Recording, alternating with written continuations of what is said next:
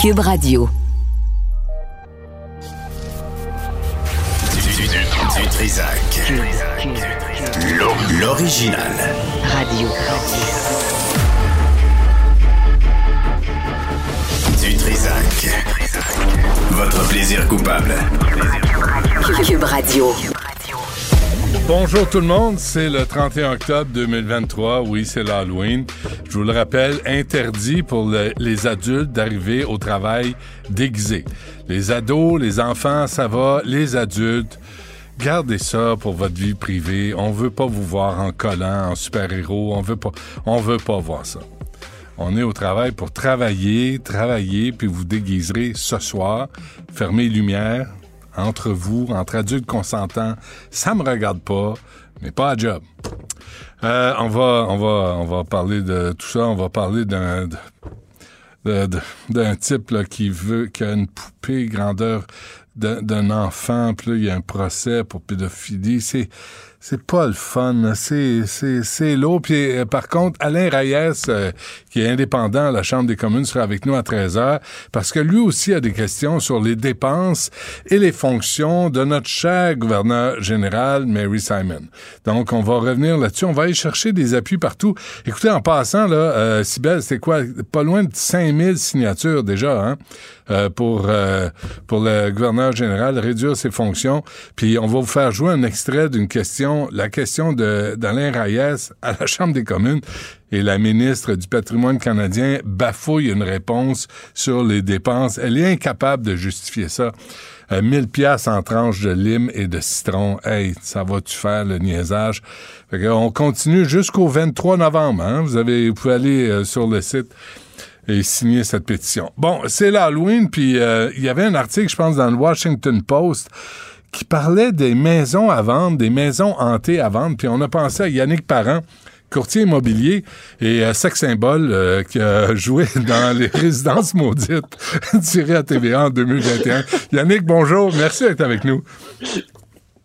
Quelle, euh, quelle, avancée. Bonjour, Benoît. Quand même, hein? dis-toi qu'il n'y a personne qui écrit mes présentations. Tu sais, j'improvise. Fait que euh, prends-les pour comme ça vient. Euh, dis donc, est-ce que toi, tu as, vendu des maisons, tu en as visité? D'abord, est-ce que ça existe des maisons hantées selon toi? Écoute, Benoît, on a eu certains cas, particulièrement dans justement dans le contexte de l'émission Résidence maudite, où des gens avaient, disons-le comme ça, la prétention, euh, présumément que leur maison était hantée.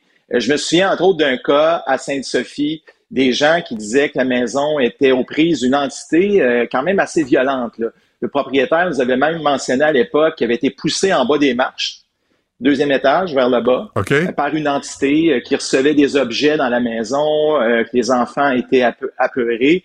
Euh, à l'époque de cet épisode-là, on avait fait venir même un, espèce de spécialiste du paranormal euh, qui était venu faire une expertise, disons-le comme ça, dans la propriété pour voir si justement il y avait des entités. Alors, il est clair qu'on est dans le domaine des croyances. Je ne les juge pas, mais fort est de constater qu'il y a vraiment des gens qui euh, prétendent hmm. être aux prises avec des entités dans leur propriété. Il y a plusieurs cas relatés d'ailleurs. alors, toi ou, Mélanie Bergeron, avec qui tu, tu animais, vous avez jamais été témoin de fantômes, de rien. Tu sais, le, tu sais, le fantôme du capitaine Eyeliner, puis ça sent le poisson. Tu sais, quelque chose, ça, ça, te donne un indice? Rien. Non, nous, on n'a pas, lors de nos présences dans différents lieux, parce qu'on a fait plusieurs, entre autres, je me souviens d'un autre cas, on a fait l'ancien palais de justice de l'Assomption, Benoît. Euh, peut-être tu es au courant, c'est un lieu qui est connu, là, justement, pour des manifestations, là, euh, qui sont euh, paranormales. Et nous, on n'a pas constaté nos yeux, mais on a rencontré quand même plusieurs personnes qui nous ont dit là, avoir euh, constaté des choses. Puis tu sais, euh, quand quelqu'un te parle face à face comme ça, puis t'explique que bon, il vit des choses comme ça, qu'il a constaté, qu'il a vu des objets, des ombrages dans la nuit, des ombres dans le miroir, tout ce qu'on peut voir entre autres dans, dans, certains films. Bon, tu te questionnes aussi par rapport à tes propres croyances à toi et tout ça. Mais euh, force est d'admettre qu'il y a des gens qui, euh, qui prétendent et puis qui, qui, qui, nous disent avoir constaté ça dans plusieurs de leurs propriétés. Et c'est un aspect, d'ailleurs, moi je suis moi-même courtier immobilier avec, avec Mélanie. Évidemment, on fait ça dans la vie, puis c'est un aspect que des gens euh, qui ont ces croyances-là vont considérer très, très fortes, assez fortes pour ne pas acheter de maison, par exemple, qui est trop prise avec euh, une prétendue là, entité. OK, mais Yannick, l'inverse, là, est-ce que si cette maison-là est à vendre, euh, quelles sont les, les responsabilités du vendeur en termes légaux? Oui, c'est sûr que, comme je mentionnais, on est dans le domaine des croyances. Hein? Au niveau de la déclaration du vendeur, on doit, comme vendeur, déclarer tout ce qui est un facteur défavorisant pour une propriété. Ce qu'on a appris dans le cadre de Résidence Maudite, Mélanie et moi, c'est que après avoir parlé à différents intervenants, si euh, une croyance envers certaines entités est un facteur répandu. Je vous donne un exemple. Dans un village où tout le monde sait là, que la maison au coin euh, de la rue là-bas là, est, est, prétendument hantée, ou si on a affaire à une personne qui a des croyances très, très fortes en ce type de phénomène-là, on serait dans l'obligation, comme courtier immobilier, de divulguer ce facteur-là. Outre ça, si on n'est pas dans ce contexte-là, ça ne fait pas partie des, obligations des courtiers immobiliers parce que, comme je le mentionne, on est dans le domaine, dans le, dans le domaine des, des, mœurs, dans le, domaine, dans le domaine des croyances, et là, ça devient très, très relatif d'une personne à l'autre, Benoît. Mais c'est quoi la différence? Si le, tu me donnes l'exemple d'un village qui est au courant, c'est quoi la responsabilité légale de, de divulguer ça? Dans ce cas précis, tout le monde est au courant. C'est la résidence du coin. Il y a des gens qui veulent même pas mettre les pieds dans la cour, comme on a vu dans le contexte de, l'émission. Oui, ça, m'est arrivé. Euh, à ce moment-là, on serait dans l'obligation légale de le divulguer à l'intérieur d'un document qui s'appelle la déclaration du vendeur. Et je me souviens, euh, je, je fais appel à ta mémoire, Benoît, puis c'est pas si loin que ça. Là. On a visité, entre autres, à l'époque, avec Mélanie, qui avait couvert ça comme journaliste aussi, l'ancienne maison d'Alain Piché. Te souviens-tu? À Trois-Rivières, Alain Piché qui avait euh, tué ses parents? Et euh, qui avait décapité ses parents. On a retrouvé les corps dans un gros congélateur au sous-sol de la propriété. Nous, quand on a fait cet épisode-là, on est allé évidemment marcher dans le secteur, rencontrer des voisins. Et des voisins qui étaient très proches de la famille à l'époque, qui s'approchaient même plus là, à 200 mètres de la maison, considéraient cet endroit-là euh, comme étant maudit. L'ancienne maison Carla Omolka, donc en Ontario, qui était complètement détruite d'ailleurs, parce que euh, on a même au départ, on avait changé de numéro civique par la suite a été détruite, les gens autour considéraient que c'était une maison maléfique aux prises avec des entités diaboliques.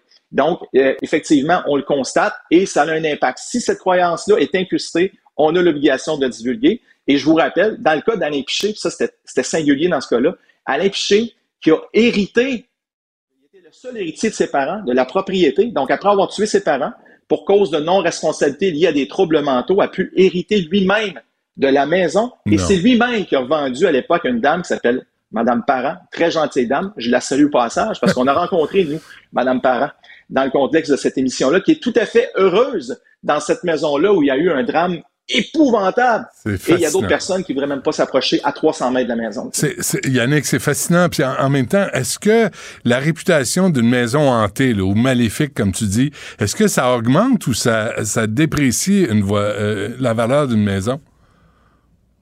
Assurément que ça la déprécie, Benoît.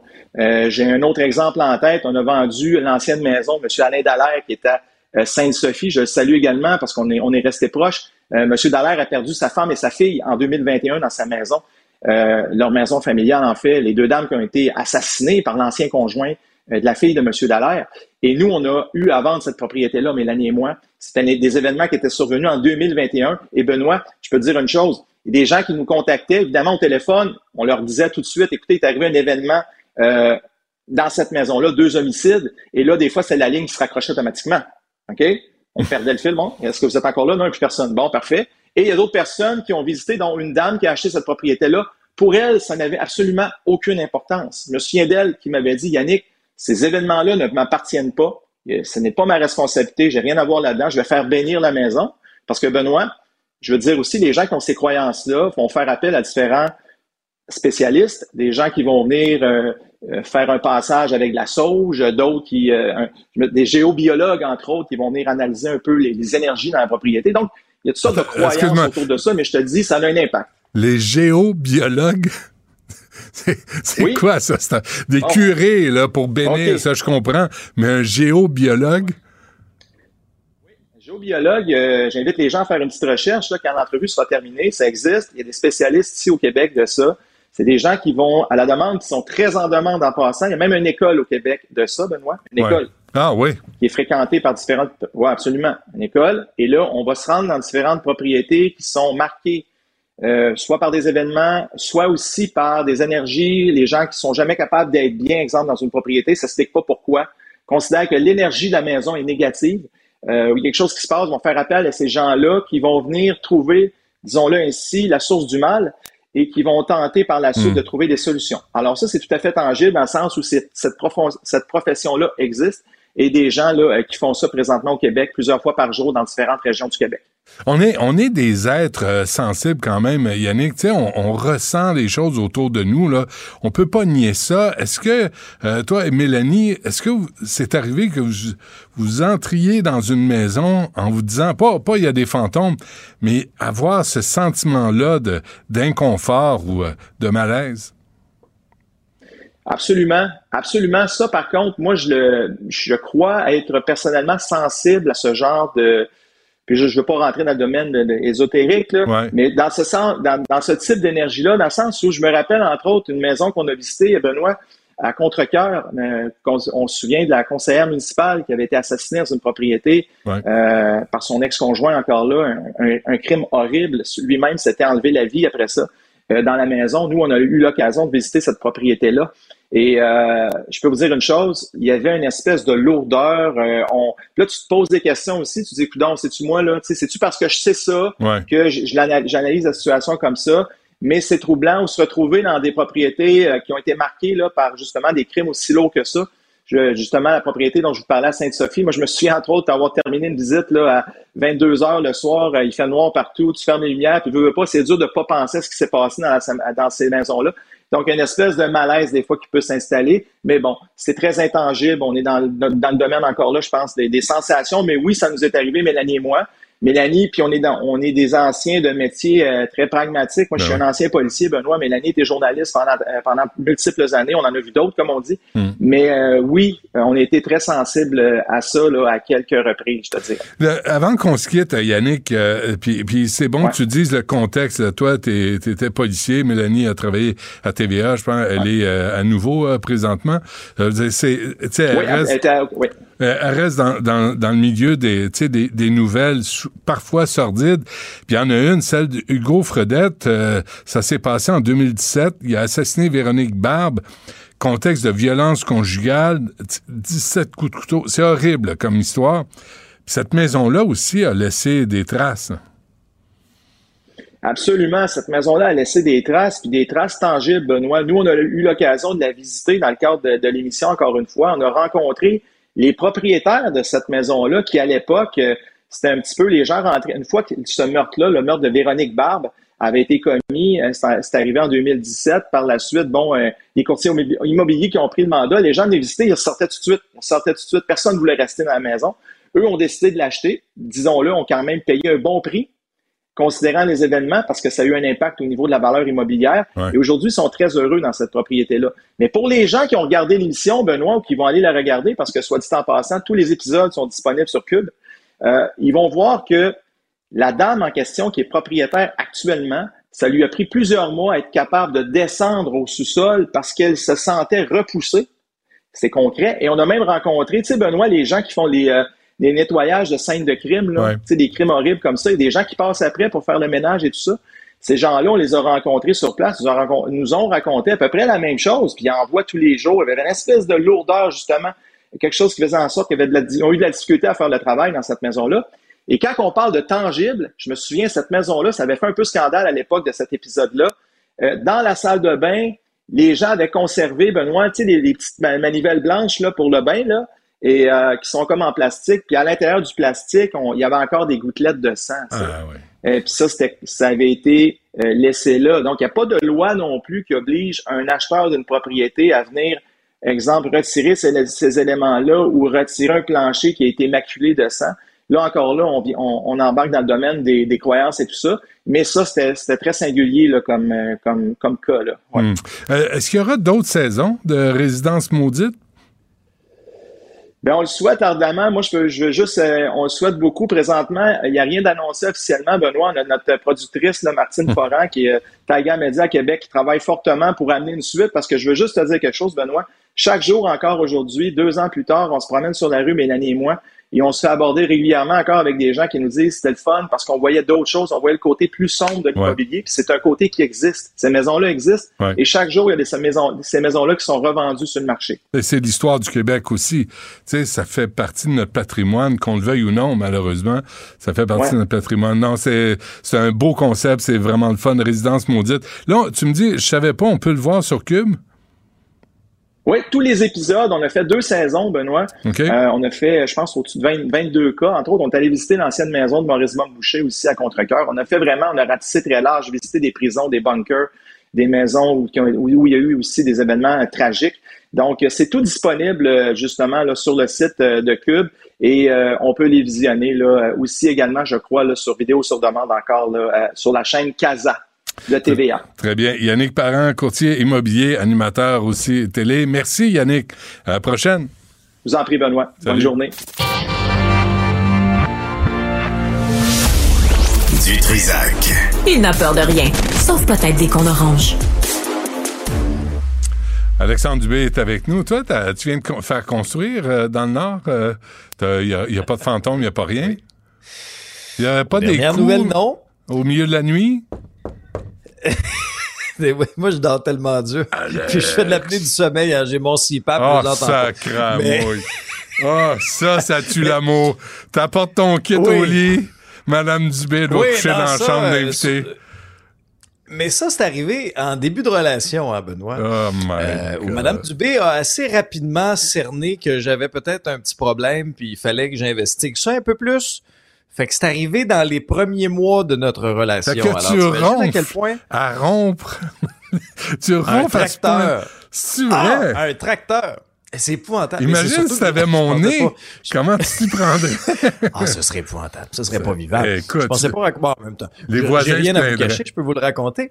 C'est pour ça que j'habite dans le bois, Benoît, parce que je ronfle tellement fort qu'il faut qu'il y ait un périmètre autour de, de ma résidence. Non, mais c'est qu'en faisant de l'apnée du sommeil, c'est que t'arrêtes de pas. respirer. C'est au-delà du ronflement qui est épouvantable, c'est que t'arrêtes de respirer. Ben oui. Puis moi, j'arrêtais de respirer, là, euh, sur, disons, un échantillon, parce que tu fais des tests, là.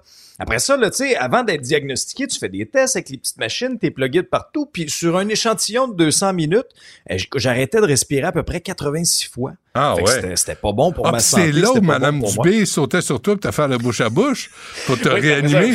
Hop, puis là, C'est ça, Va-t'en avec pas, un Alex. petit coup sec au centre de la poitrine. Reste avec nous autres. Sacrément. Non, c'est ça, mais, mais, Hey, mais c'est hey. intéressant ton entretien, ta discussion avec Yannick Parent. Ah, que- il est bon, que Yannick, Par, ouais. par ailleurs, que j'apprécie beaucoup. Je, je l'appréciais comme porte-parole dans son autre vie, mais je l'apprécie beaucoup aussi dans, dans son autre carrière comme courtier immobilier. Puis euh, en vous écoutant, je me posais la question est-ce que est-ce que je serais capable moi d'acheter une résidence où il y a eu par exemple un crime violent comme ça, même si le prix est plus bas?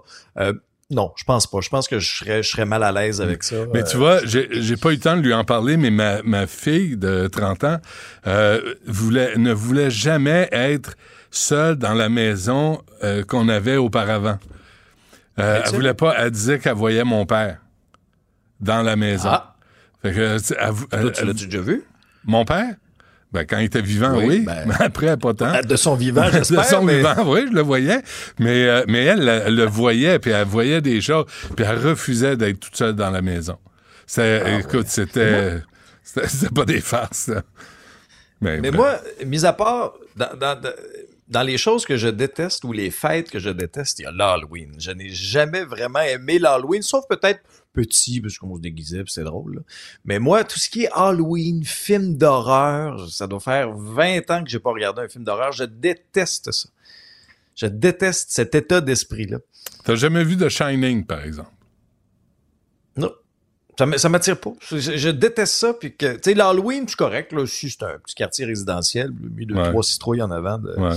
Mais venez pas cogner trop tard. Avec une hache. N'est pas Les connu. lumières, mais- vont les lumières vont être fermées, puis vous allez Ah. être surpris de l'accueil. Là, là, là, la gang, là, là, je peux-tu vous dire, la gang de cheap, là, là, vous éteignez les lumières, vous allez regarder la télé au sol, vous vous cachez dans un placard, juste pour pas donner des bonbons aux enfants. Ouvrez donc votre porte, bande de donne. cheap. Ben non, mais Ça ça, donne avant, pas à 11h le soir. c'est une Pas les occasion. enfants qui passent à 11h le soir. Ben non, mais pas 11 heures le soir, mais c'est une occasion de rencontrer les, les, les enfants du voisinage, tu sais, d'avoir des- une interaction, d'avoir un rapport avec ses voisins. On n'a plus ça aujourd'hui. Là, tout le monde se cache parce ça, qu'ils sont- toi, des rapports avec tes voisins. Certainement. Toi, t'es, toi, t'es le bon voisinage, là, c'est toi. Absolument, c'est Toi, important. t'invites chez vous, là, pour des garden parties. Ça fait cinq ans qu'on travaille ensemble. Tu m'as jamais invité une Christie de fois chez vous. Non, mais j'invite les gens que j'apprécie. voisins. Non, mais ouvrez votre porte, là. Tu sais, arrêtez de vous cacher quand bande de cheap, là. Allez chez Dolorama, il donne. Moi, je me déguise pas. T'as-tu moi. acheté ton costume de Robin des Bois avec tes collants serrés, là? Non, je l'ai en dessous. Euh, Sybelle, viens, viens montrer, viens montrer à Alexandre ce que tu avais préparé pour moi. C'est parce qu'au travail, tu te déguises pas. Sybelle C'est- s'est déguisée? Non, mais regarde, elle voulait que je porte ça, là. Elle voulait que j'arrive en onde. Regarde, regarde bien ça. C'est son euh, déguisement. Là pour aider. Ah, c'est Tu vas- parfait. Un super héros. Ouais, je suis là pour aider. Ouais, ouais, je suis là pour aider. Parfait. Mais non, mais faut que tu mettes ta cape. mais tu sais pourquoi je l'ai Même pas si t'as mis? pas tes petits collants serrés, Ben c'est ça. Mais non, je voulais le petit maillot qui remonte le paquet. Je voulais porter ça, moi, Oui. avec le bid qui tombe. Mais ça, on, on est content que tu ne l'aies pas porté. Je pense que oui. Sinon, euh, les enfants. Ça serait trop d'informations. Ah, tellement. Et plus que tu penses. Euh, problème de. problème de. co- Arrête ça. Problème de communication au REM. Qu'est-ce qu'il y a encore, le REM? Là? Ça marche pas encore? 6 milliards et demi? aussi, il y a de quoi pleurer. Ouais. Ouais, il y a aussi il y a de quoi pleurer, Benoît. Il y a eu, en début de semaine, lundi, à l'heure de pointe, problème informatique. Il a fallu redémarrer tout ça. C'est resté paralysé pendant presque une heure trente. Et là, l'heure de pointe suivante, le lendemain matin, le mardi, un équipement d'entretien qui n'a pas pu rentrer au garage à temps et ça a débuté. euh, ça a décalé le début du service. Donc, on est parti à peu près 45 minutes plus tard. Mais le gros problème, Benoît, c'est le problème de communication. On est en 2023, là. Comment ça se fait que les usagers du REM sont restés dans le néant complètement pendant de très, très longues minutes en plein cœur de ces incidents-là? Et là, tu as quelqu'un de CDPQ Infra, là, aux communications, qui est sorti publiquement aujourd'hui en disant on est désolé, les communications n'ont pas été adéquates. Et là, on essaie de comprendre c'est de la faute de qui, c'est pas clair, c'est-tu CDPQ Infra, c'est-tu le consortium de Atkins et Alstom? Moi, là, consortium ou pas, je m'en sac. Là. À un moment donné, au prix qu'on a payé pour le REM, offrez de grâce un service qui fonctionne aux gens. Et s'il y a des problèmes techniques, ça peut arriver, Benoît, des problèmes techniques. Ben le oui. REM est dans ses premiers mois d'utilisation.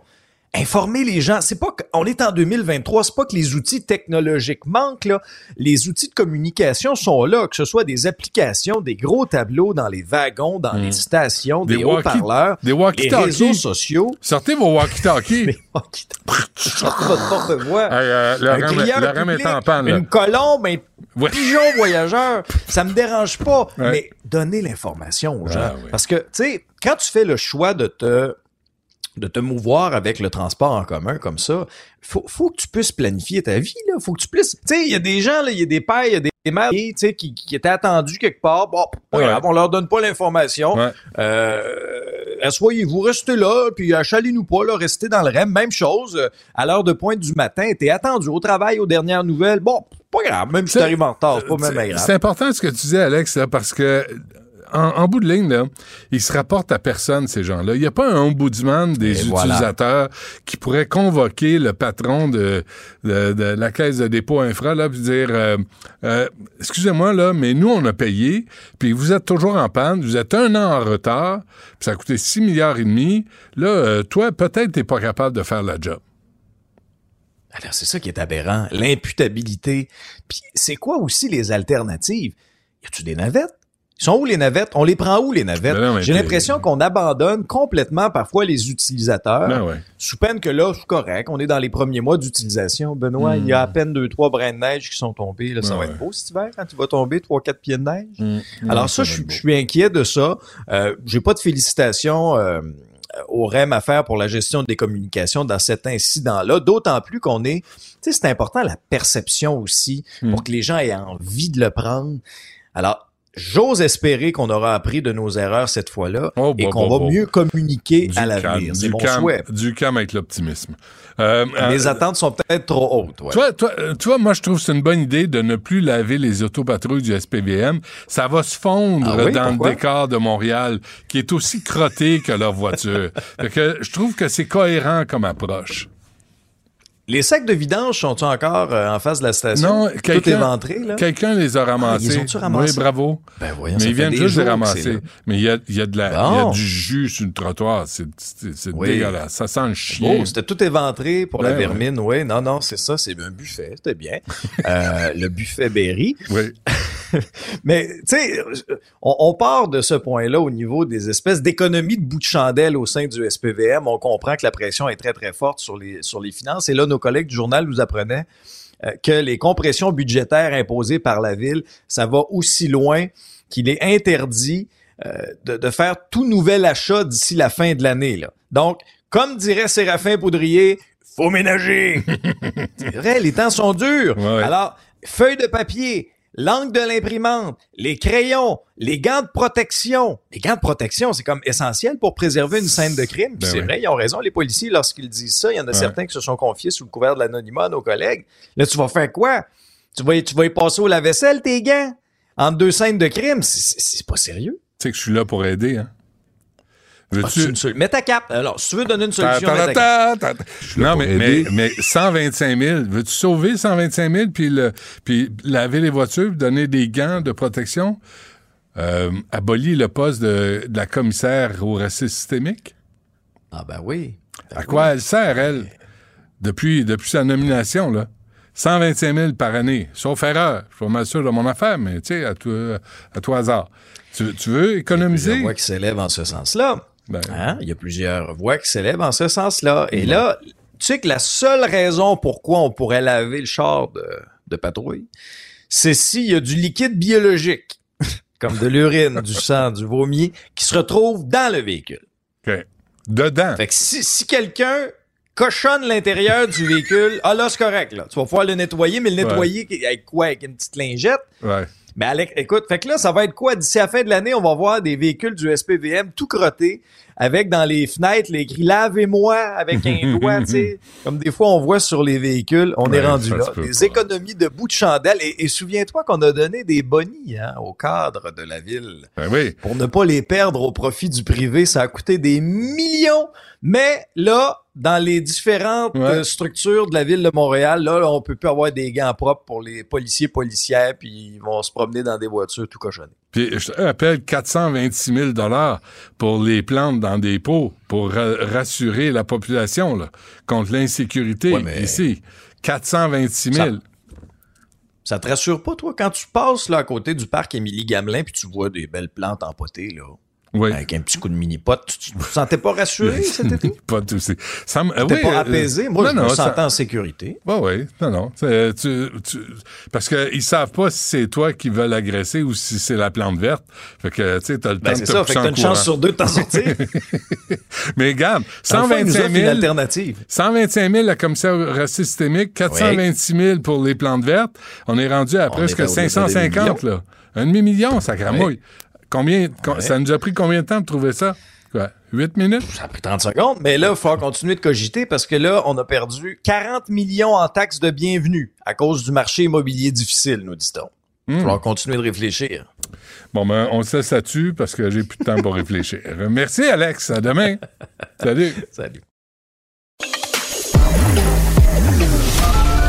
Joignez-vous à la discussion. Appelez ou textez le 187 Cube Radio 1877 827 2346. La rencontre Martino du Trizac. Ah, ça, ça regarde mal. Ça regarde mal.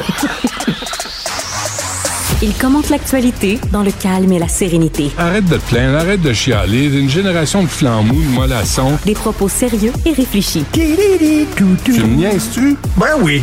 Brut de bouche. La sagesse en bouteille. Richard, bonjour. Comment ça va? Ah oui, hein?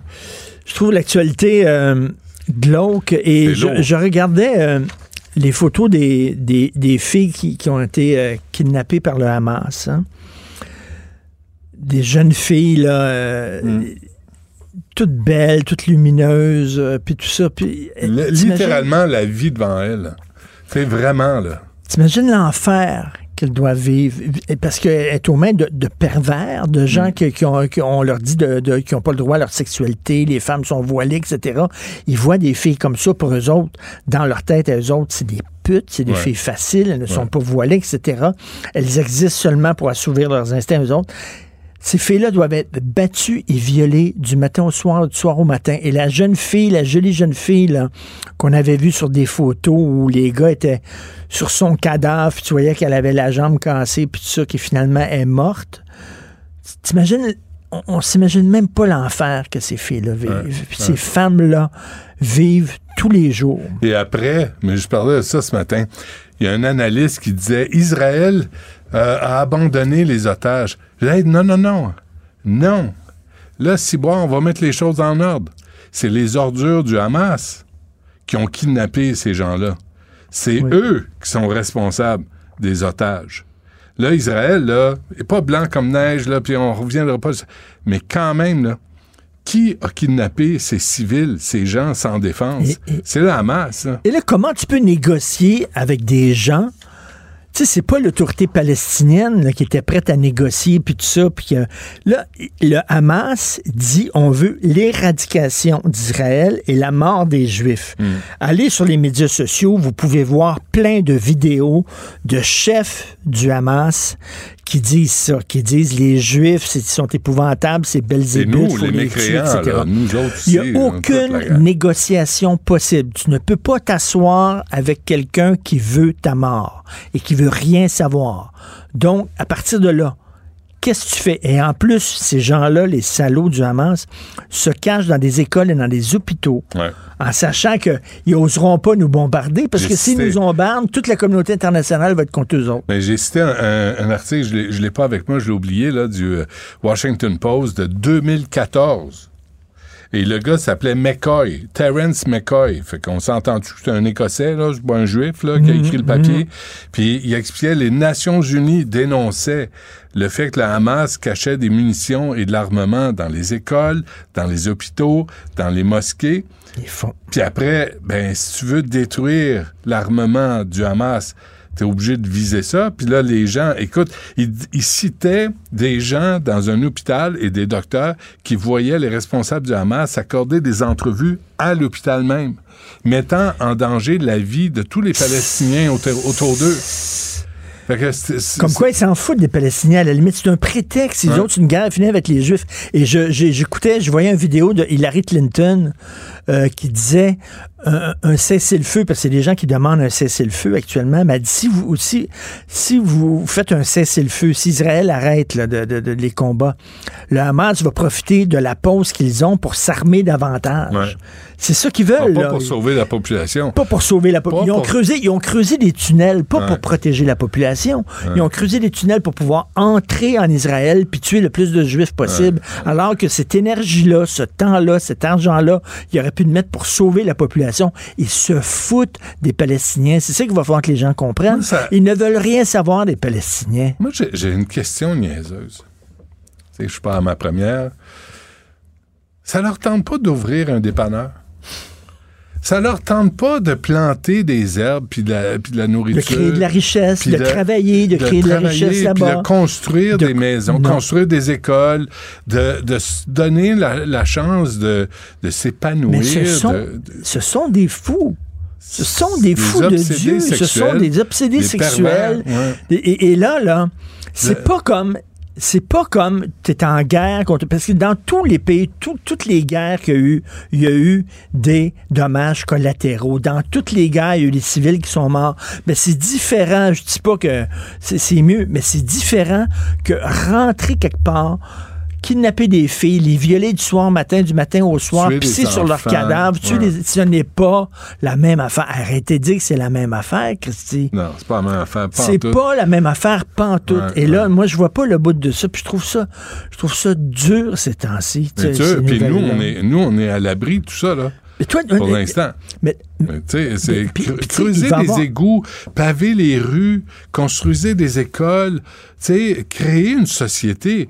Puis là, Israël, s'ils font rien, s'ils se défendent pas, ben la Hamas va avancer. Puis s'ils se défendent, ben là, euh, il y a des gens qui critiquent Israël partout à travers le monde, puis il va y avoir des attentats terroristes dans les pays démocratiques. C'est sûr. C'est certain, en France, ils capotent bien raide. Ouais. Tu sais qu'en France, les Juifs, les enfants juifs sont rendus, ils cachent, ils, ils portent plus la kippa, puis ils cachent leur, euh, leur, leur étoile de David qu'ils qu'ils portaient dans le cou parce que ils, sont parce qu'ils se font battre, ils sont Ah ouais. ciblés. Ah ouais. On est rendu comme dans les années 40. Ouais. Et là, de voir que la gauche... où, où on a dessiné, où on a peinturé L'étoile de David. l'étoile de David? Un juif reste là.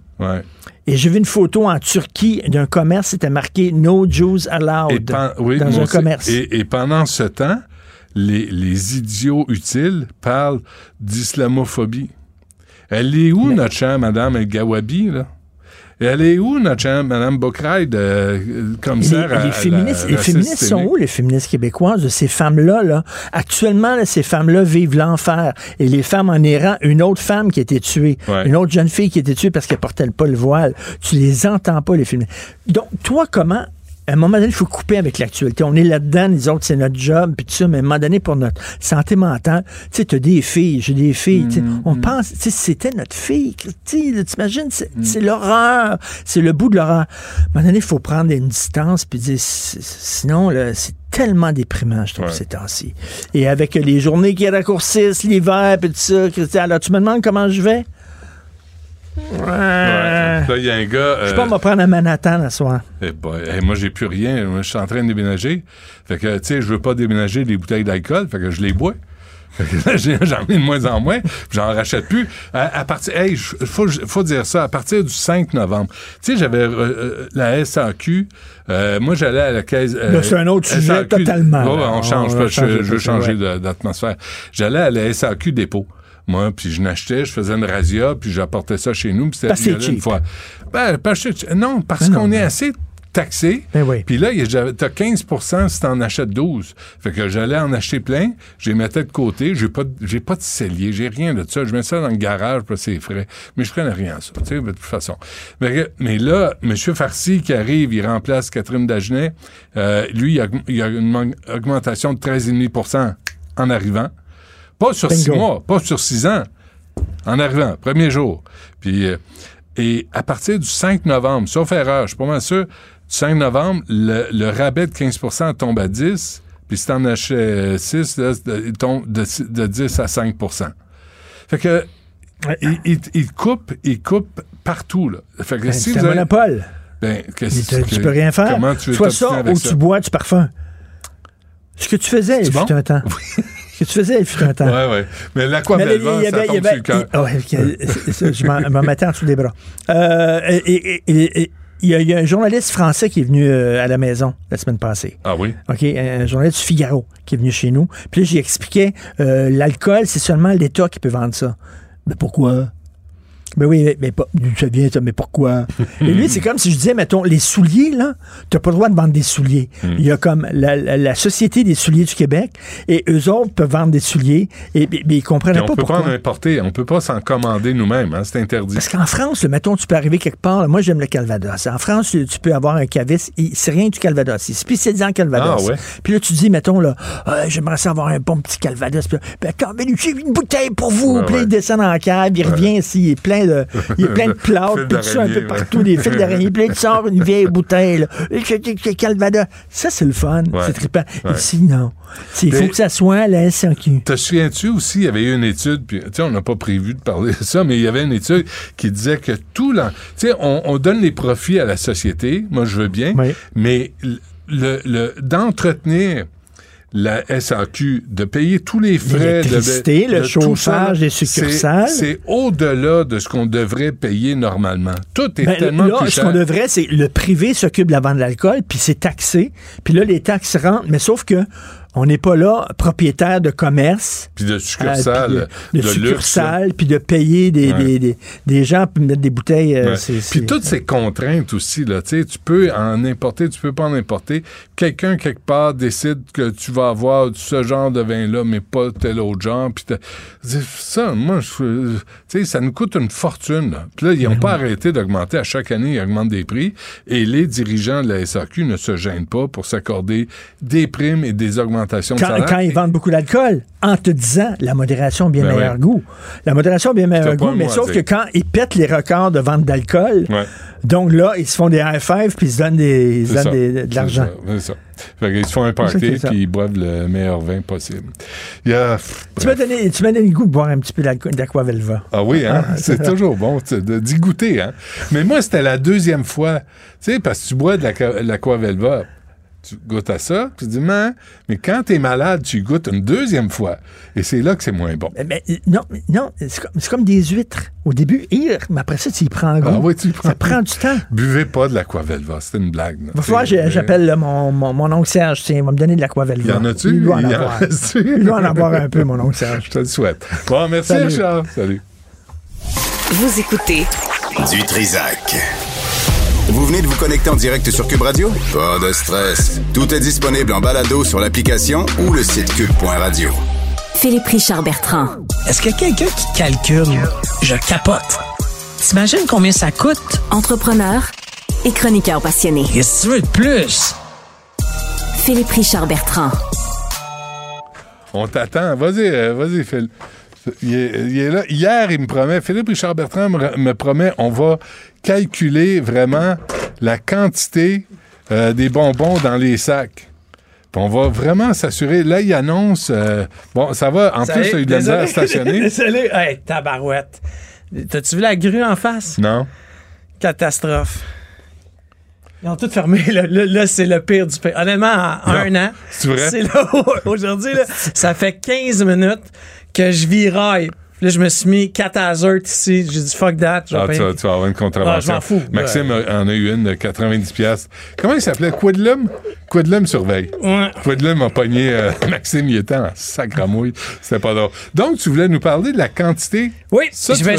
J'ai fait une étude très scientifique avec mon garçon qui Oui. a bien ri parce que la- le règlement, c'est que si on ouvrait un bonbon, Oui. il pouvait le manger. OK. OK, mais ce qu'il faut savoir, regarde, la petite boîte de Smarties, tout le monde a ça. Oui. Premièrement, il y a 10 Smarties dans chaque boîte. Pas plus. Pas plus, 10. On, dit, OK. on a beau en avoir, on a ouvert 4-5, OK. ils ont toutes 10. OK. OK, tu as 10. Oups, excusez Mais ça, ça, euh, faut dire, Smarties, c'est une boîte en carton qui est recyclable. Oui. Ce qui est beaucoup mieux que toutes les autres Oui, cochonneries qui sont dans des papiers illustrés qui sont pas. Après ça, si on regarde, il y en a qui ont des poids. Attends, elle est vide, ta boîte, là. Non, non, il y en a dedans que je te l'amène. Non, non, mais, mais euh, moi, je voulais que tu, tu pèses. Non, la- mais c'est parce ce que celle-là, elle te donne pas. Il n'y a, pas de grammes dessus. Mais prends une barre de chocolat, je vais te prendre là, euh, celle-là. Bon, celle-là, tu vois, elle dit sur la Kit Kat Oui. qu'il y a 13 grammes. OK. C'est marqué dessus. Pour moi qui le dis, Puis, 11. Oh. ça. Enlève l'emballage. Va. c'est ça, c'est ça, c'est ça, c'est ça. C'est ça. Écoute, euh, mon Ah, fils, quoi mon ça, fils hier. bleu? Non, c'est parce Une que. Oui, c'est parce qu'il était à crème glacée. Ah, OK. OK. Oh. Combien? 10. 10. L'emballage est un gramme. Ah, ben, sacramouille. Brookside, qu'on Oui. connaît. Oui, 20 ben oui. grammes. 20 grammes de contenu. 21. Oh, attends, enlève l'emballage. On va voir peut-être. Je te le dis, hier, là, mon fils, il disait. T'es équipé en bonbons, T'es-tu hein? en train vraiment de faire ça? Là, je dis, oui, oui, on a du fun. Hey. À une autre époque, t'aurais, t'aurais pu dire autre chose, mais bref. 18. Ah oui? Non, je te le dis, c'est, c'est On se hallucinant. fait fourrer sur Ah, les bonbons. Les chips, c'est le worst. Là, je les ai toutes mangées, je suis désolé, mais Ah, les chips. Tu manges? même même en, en m'emmenant, je mangeais. Tu mangeais des- Moi, tu me mets des Miss Vickies, oublie ça. Non, non, je mais perds t'es- toute notion. T'es pas tu pouvais pas Incapable. m'apporter deux. Un pour Incapable. toi, puis un pour Non, l'émission. J'ai mangé les deux. T'as mangé deux? Dans le T'es vraiment cochon. Mais je te le dis, mais honnêtement, Ouais. c'est un exercice qui qui est drôle à faire. Honnêtement, là, de, de juste t'amuser. Ben oui. Parce que là, hier, c'était rendu va me chercher le steak. J'étais le steak. Puis là, les gens disaient non, non, faut que tu, le- faut que tu le calcules cuit. Est-ce que ça me le vendent pas cuit? Ben non. Ben, c'est ça. Il te le vend. Non, mais. ça, écoute, aucun sens Mais parce là, que. mais là, là, vraiment, là, vraiment, euh, protection euh, des consommateurs, parce que euh, ça, Non, ça mais marche pas. C'est uniforme au moins. Tu sais, il y a 10 Smarties par petite boîte.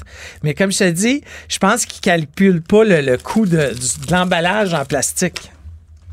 Il y en a trop dessus.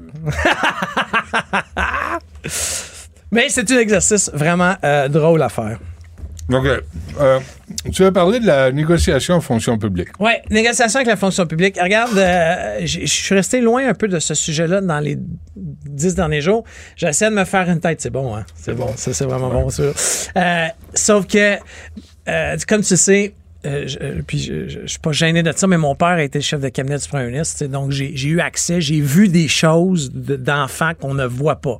Mais il faut se rappeler, il y a eu une grève générale en 84, OK, sous René Lévesque. Il y en a eu un autre en 89 sur Robert Bourassa. Dans les, puis bon, là, je te parlerai même pas des années 70 où M. Bourassa a emprisonné Ouais. les chefs Charbonneau, ouais. OK? Puis finalement, tous ces gars-là, puis c'était tout euh, bras dessous, bras dessous, là, tu sais, quand c'était pas devant la caméra. Là. Charbonneau est devenu euh, Ah ouais, député au ah, Parti libéral puis- du Canada. Hein. Fernand, M. Roberge euh, soupait régulièrement avec M. Bourassa. La berge. Laberge, oui, excuse-moi, Fernand Laberge, euh, euh, soupait régulièrement avec M. Bourassa. Là, j'ai vu ça de mes Ah oui? yeux. OK? C'est vrai? Hmm. Avec mon père et M. Bourassa. Mais où je veux en venir, c'est que quand tu regardes, le ton se durcit. OK? Sauf que quand tu regardes tout ce qu'on a fait dans l'économie, OK, dans, dans les derniers mois, 20 à la SQ, 30 eux-mêmes, aux élus à eux-mêmes, 20 fi- milliards de promis à la filière batterie. Quand tu calcules tout ça, comment tu veux justifier, OK, que t'as pas une scène? OK? Puis comment tu as veux fait des justifier cadeaux à tout le monde. à tout le monde, sauf à tes propres employés, là, ta gang à Ouais, toi. Là. ouais. Mais il y a un mépris de la part de la CAQ par rapport à leurs fonctionnaires. Regarde comment ils leur Tu trouves, hein? Ouais, moi, je trouve qu'il y a du mépris. Il y a un dédain, OK, de, tu sais, du petit monde. Du petit monde. Puis, on en parle souvent à cette émission-là. Oui, il y a un problème d'impunité, euh, d'imputabilité, pas d'impunité, d'imputabilité. Oui, il y a un problème de ils gèrent pas ça comme si c'était leur argent. Oui, oui, oui, oui. Mais il y a du bon monde quand même. Puis sans ce monde-là, là, ça va être pas mal pire. OK? Pas mal, pas mal pire. Alors, je sais pas comment ça va finir. J'espère que ça. Parce qu'en 89, by the way, là, les infirmières, en pleine, by the way, en pleine élection, là, en pleine campagne électorale, euh, Bourassa avait décidé de mettre une loi, tu perdais une année d'ancienneté comme infirmière par jour de grève. Bon, Mais, ça, euh, ça a arrête. jamais été, ça a jamais été mis en exécution parce que ça s'est réglé Hmm. à un petit souper sur la rue Côte-Sainte-Catherine chez mon père. À l'époque, mon père m'avait dit, c'est la seule fois que mon père m'a dit, pour ce souper-là, tu peux pas être à la table. Puis les chefs syndicaux étaient tous venus souper à la maison. Hmm. Ah oui. Ça s'est réglé là. Daniel Johnson, à l'époque, avait déchiré sa chemise. C'était le président du Conseil du Trésor. Tu sais, où je veux en venir, c'est que historiquement, OK, ça marche pas de la jouer dure. Puis la, la game que Mme Lebel joue, elle va la perdre. Parce que là, c'est comme si, puis j'écoutais Marie Montpetit hier euh, sur nos ondes avec Mario Dumont, puis euh, j'aimais bien son analogie. C'est comme si elle se disait, Madame Lebel, on va attendre que ça pète, puis on va attendre que l'opinion publique change. Mais en même temps, ça dure. Tu sais, moi, ce que je comprends pas, c'est qu'on soit pas capable d'agir en adulte. Sais, de négocier de bonne foi, de pas attendre à la dernière minute quand tout le monde est craqué pour dire voici les offres. Vous en pensez quoi? On peut s'entendre, tu sais, donnant, donnant. Nous, on veut une flexibilité sur les, comme employeur. Vous, vous voulez une reconnaissance du travail accompli. Puis euh, hier, Paul Brunet disait les agences privées là, dans le système de santé, donnez-leur les plus mauvais horaires possibles. Ben travailles la fin de c'est- semaine. Ils sont payés plus cher. C'est normal. C'est normal. Tu sais, un quart de soir, là, un quart de nuit dans n'importe quelle usine québécoise, il y a une prime. Mm. OK? Pourquoi? C'est pas facile, concilier travail-famille. Ouais. C'est pas tout le monde qui est capable de travailler de la nuit. Mais là, tu punis les infirmières qui restent dans le système Mm. en leur donnant les horaires dont on veut pas les agences, dont veulent pas les agences. Ça n'a pas, de sens. Mais je pense que, puis je sais pas si ces gens-là, là, je suis pas dans la- ce que j'appelle le war room, là, tu sais, dans la, la salle de guerre, mais tu sais, est-ce qu'ils se sont assis? Parce que il peut pas avoir un écart aussi important parce que l'écart il est important là, entre l'offre puis euh, les demandes. 10 Non non mais tu sais c'est majeur. là. Ah ouais. Puis après Ils ça demandent 20% sur 3 ans, puis on offre 10, euh, 10,3. puis après ça, il y a plein de chiffres qui sont lancés. Bon, est-ce qu'on lance des chiffres pour faire peur? Parce que hier, le gouvernement Legault, euh, M. Legault lui-même, le premier ministre, a dit que 1% c'est 600 millions par année. Mais tu sais, je me disais, 1 million, OK, admettons que c'est ça, là, pour de vrai, là, 1 c'est 600 millions. faut peut-être revoir où est-ce qu'on dépense de l'argent. Comprends? Parce que quand le gouvernement Legault il est arrivé euh, au pouvoir, là, les cas de l'État étaient plein, plein, plein. Là. Sais, On venait d'avoir 10 années. Ouais, mais en, en saccageant le système d'éducation, Encore une fois, je te dis Pas- pas que c'est correct. Je te dis pas que c'est correct, mais le coffre était plein. Puis là, euh, tous ces, tous ces, moi, ce qui me fait capoter, c'est quand les médias sortent des vidéos de position de, de, de, de, de- de ces individus-là il y a une couple d'années. Sais, puis que le, gouvernement, tu sais, M. Legault, là, là, qui traitait les libéraux de sans dessin parce qu'ils savaient pas calculer, ils savaient pas budgéter, puis que Éric Girard était meilleur que Carlos Leto, etc. Mais quand tu regardes aujourd'hui, le ministre actuel des Finances a oublié la montée des taux dans le calcul de la dette. Hey, c'est pas rien, là. Et, là- et- et les taux sont pas légers. Là. c'est non, mais. Ça a craqué, ouais. Non, non, ça a craqué. Puis, by the way, ça descendra pas demain matin, Je pense pas, non. Alors, tout ça fait en sorte que, moi, je pense que, puis, tu sais, moi, j'en ai pas fait 40 négociations syndicales, mais je n'ai fait une. Puis, dans les deux dernières années. Puis, à un moment donné, j'ai assis patronal syndical. Hey, ça se parlait par grief. C'était pas, c'était pas signé depuis deux ans. Hmm. Échu. Grief. Il y a même un, un grief patronal, ce qui Hmm. est très, très rare dans le système. Puis, j'ai dit, tant et aussi longtemps que vous ne réussissez pas à vous asseoir, là, puis je les ai assis comme dans- on faisait dans les années 70. là. Je les ai assis dans un hôtel. On a réservé cinq jours. Puis on ne sort pas d'ici tant que c'est pas Mais je pense que les gens veulent un peu de cohérence. Tu sais, quand je donnais l'exemple de M. Farsi, là, qui a obtenu 13,5% en rentrant à la SAQ, Ah. en remplaçant Catherine Dagenet, qui elle aussi avait craqué son salaire. Quand tu regardes... Mais on a, sorti- on a enlevé les rabais aux, aux- aux clients. Là. Là, à partir du 5 novembre. Ouais. Mais euh, je regardais l'Auto-Québec. Augmentation de 34, 37% à des gens. L'augmentation de la présidente du conseil d'administration d'Hydro-Québec, Mme Brouillette, soit 63% d'augmentation. Euh, Sais-tu combien que la Banque du Canada a donné de bonus à ses employés? La Banque du Canada, on, s'entend-tu que c'est en compétition et que rien, on sait pas ce que ça fait. Je pense qu'ils savent même pas eux-mêmes ce qu'ils font. 4 millions. 4 millions de Non. bonus Mais- pour la Banque du Canada. Mais reviens au, au Québec, là. Reviens au Québec. là. La SAQ, la SAQ. Tu sais, Denis Marcellet fait de la scrap à la SAQ Click. Il l'envoie désengorger les palais de justice à 250 000 par année. Quand les gens voient ça, là, et que le gouvernement a beaucoup d'argent, sans, écoute, sans problème, 63% vas-y, mon ami, tu sais, parce que c'est des amis du pouvoir, puis c'est des têteux de place au conseil d'administration, puis ils s'envoient des ascenseurs, puis ils se donnent tous de la job entre eux. Ben, les gens sont pas niaiseux. Puis quand ils disent, moi, je suis sur le terrain, moi, j'offre les services, moi, je m'occupe des enfants, je m'occupe des malades, je ramasse les vidanges, je fais toute la job, puis que je vois ceux qui sont assis dans le bureau obtenir 35, puis 37, puis 63% sur des salaires qui sont déjà astronomiques, ben il y a un écœurement qui s'installe. Mais tu sais où ça fait encore plus mal? Ça, on n'en parle pas. C'est aux entreprises privées. Parce que les entreprises privées, ils regardent ça en ce moment. Là. Ouais, Moi, là, j'ai pas des fonds illimités. ouais. Moi, je suis obligé de compter. Je suis obligé à la fin du mois de faire une reddition de compte. Je peux, à la fin de quelques trimestres, dire OK, passe difficile, on va perdre un peu d'argent, Ouais. mais it's my money. C'est mon argent, Ouais, Benoît.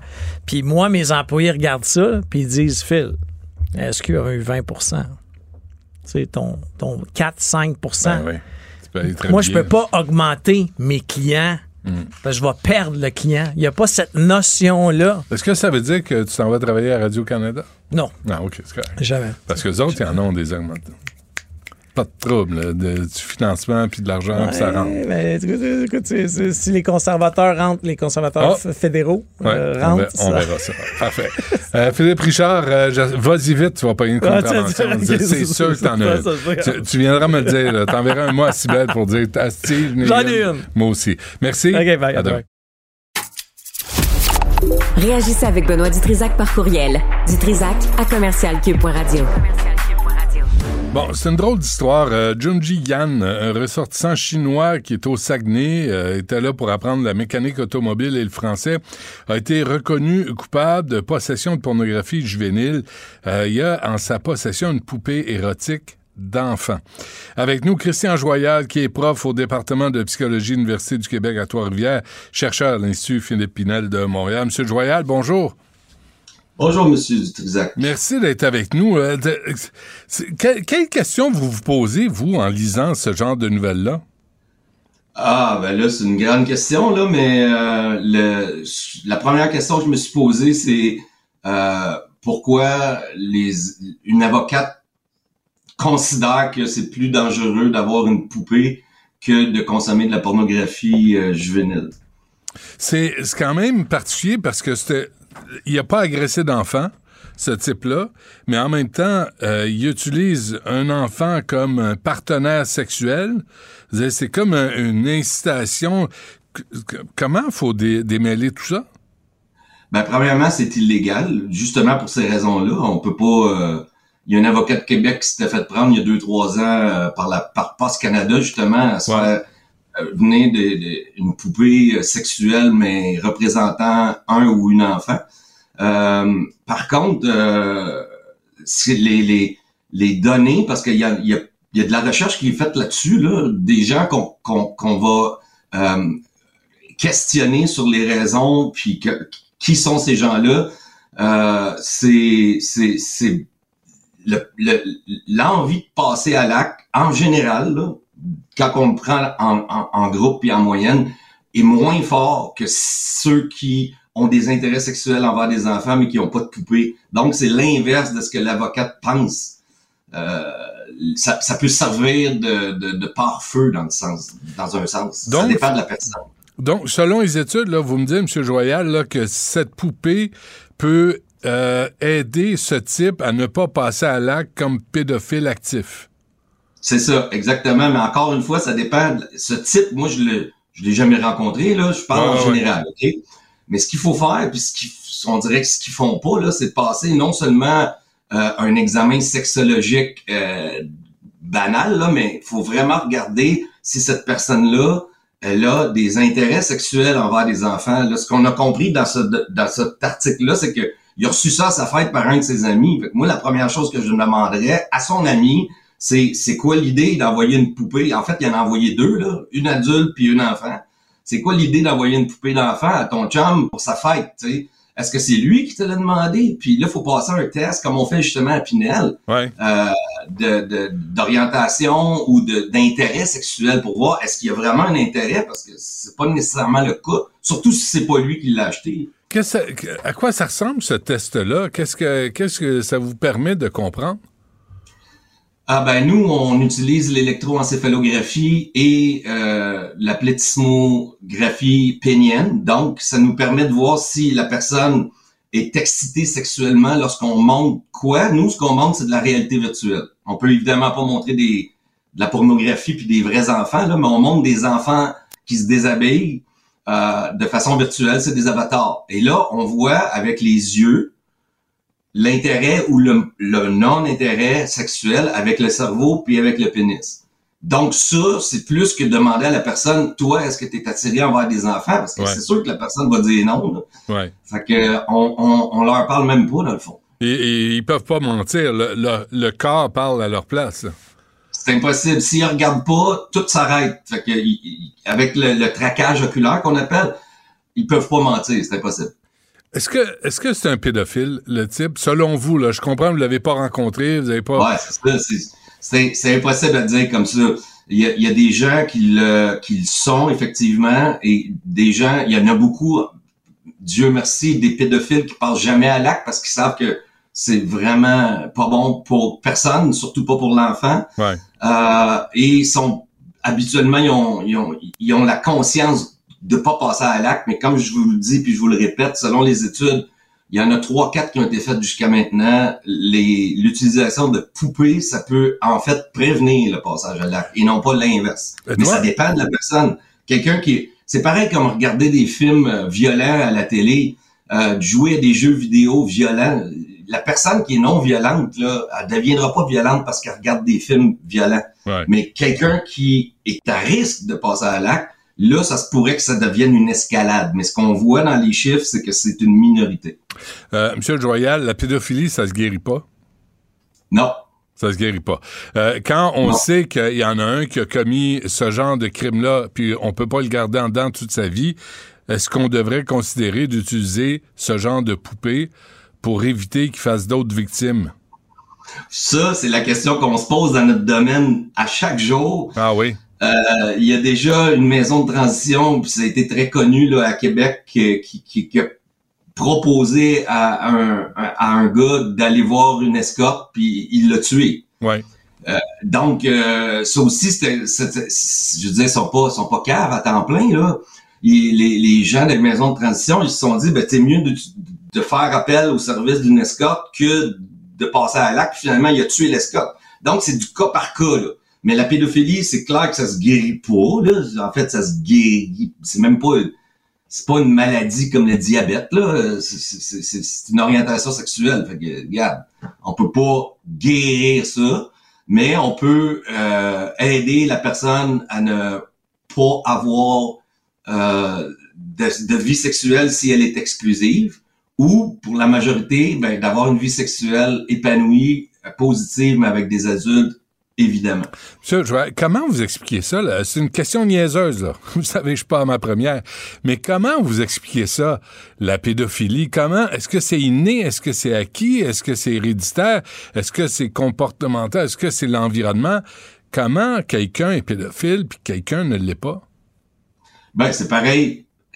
L'analogie que je fais toujours, c'est avec l'hétérosexualité, l'homosexualité. Quand c'est exclusif. Il y a des gens qui sont exclusivement hétéros, il y en a d'autres qui sont exclusivement homosexuels et ils le savent depuis qu'ils ont 8 ans.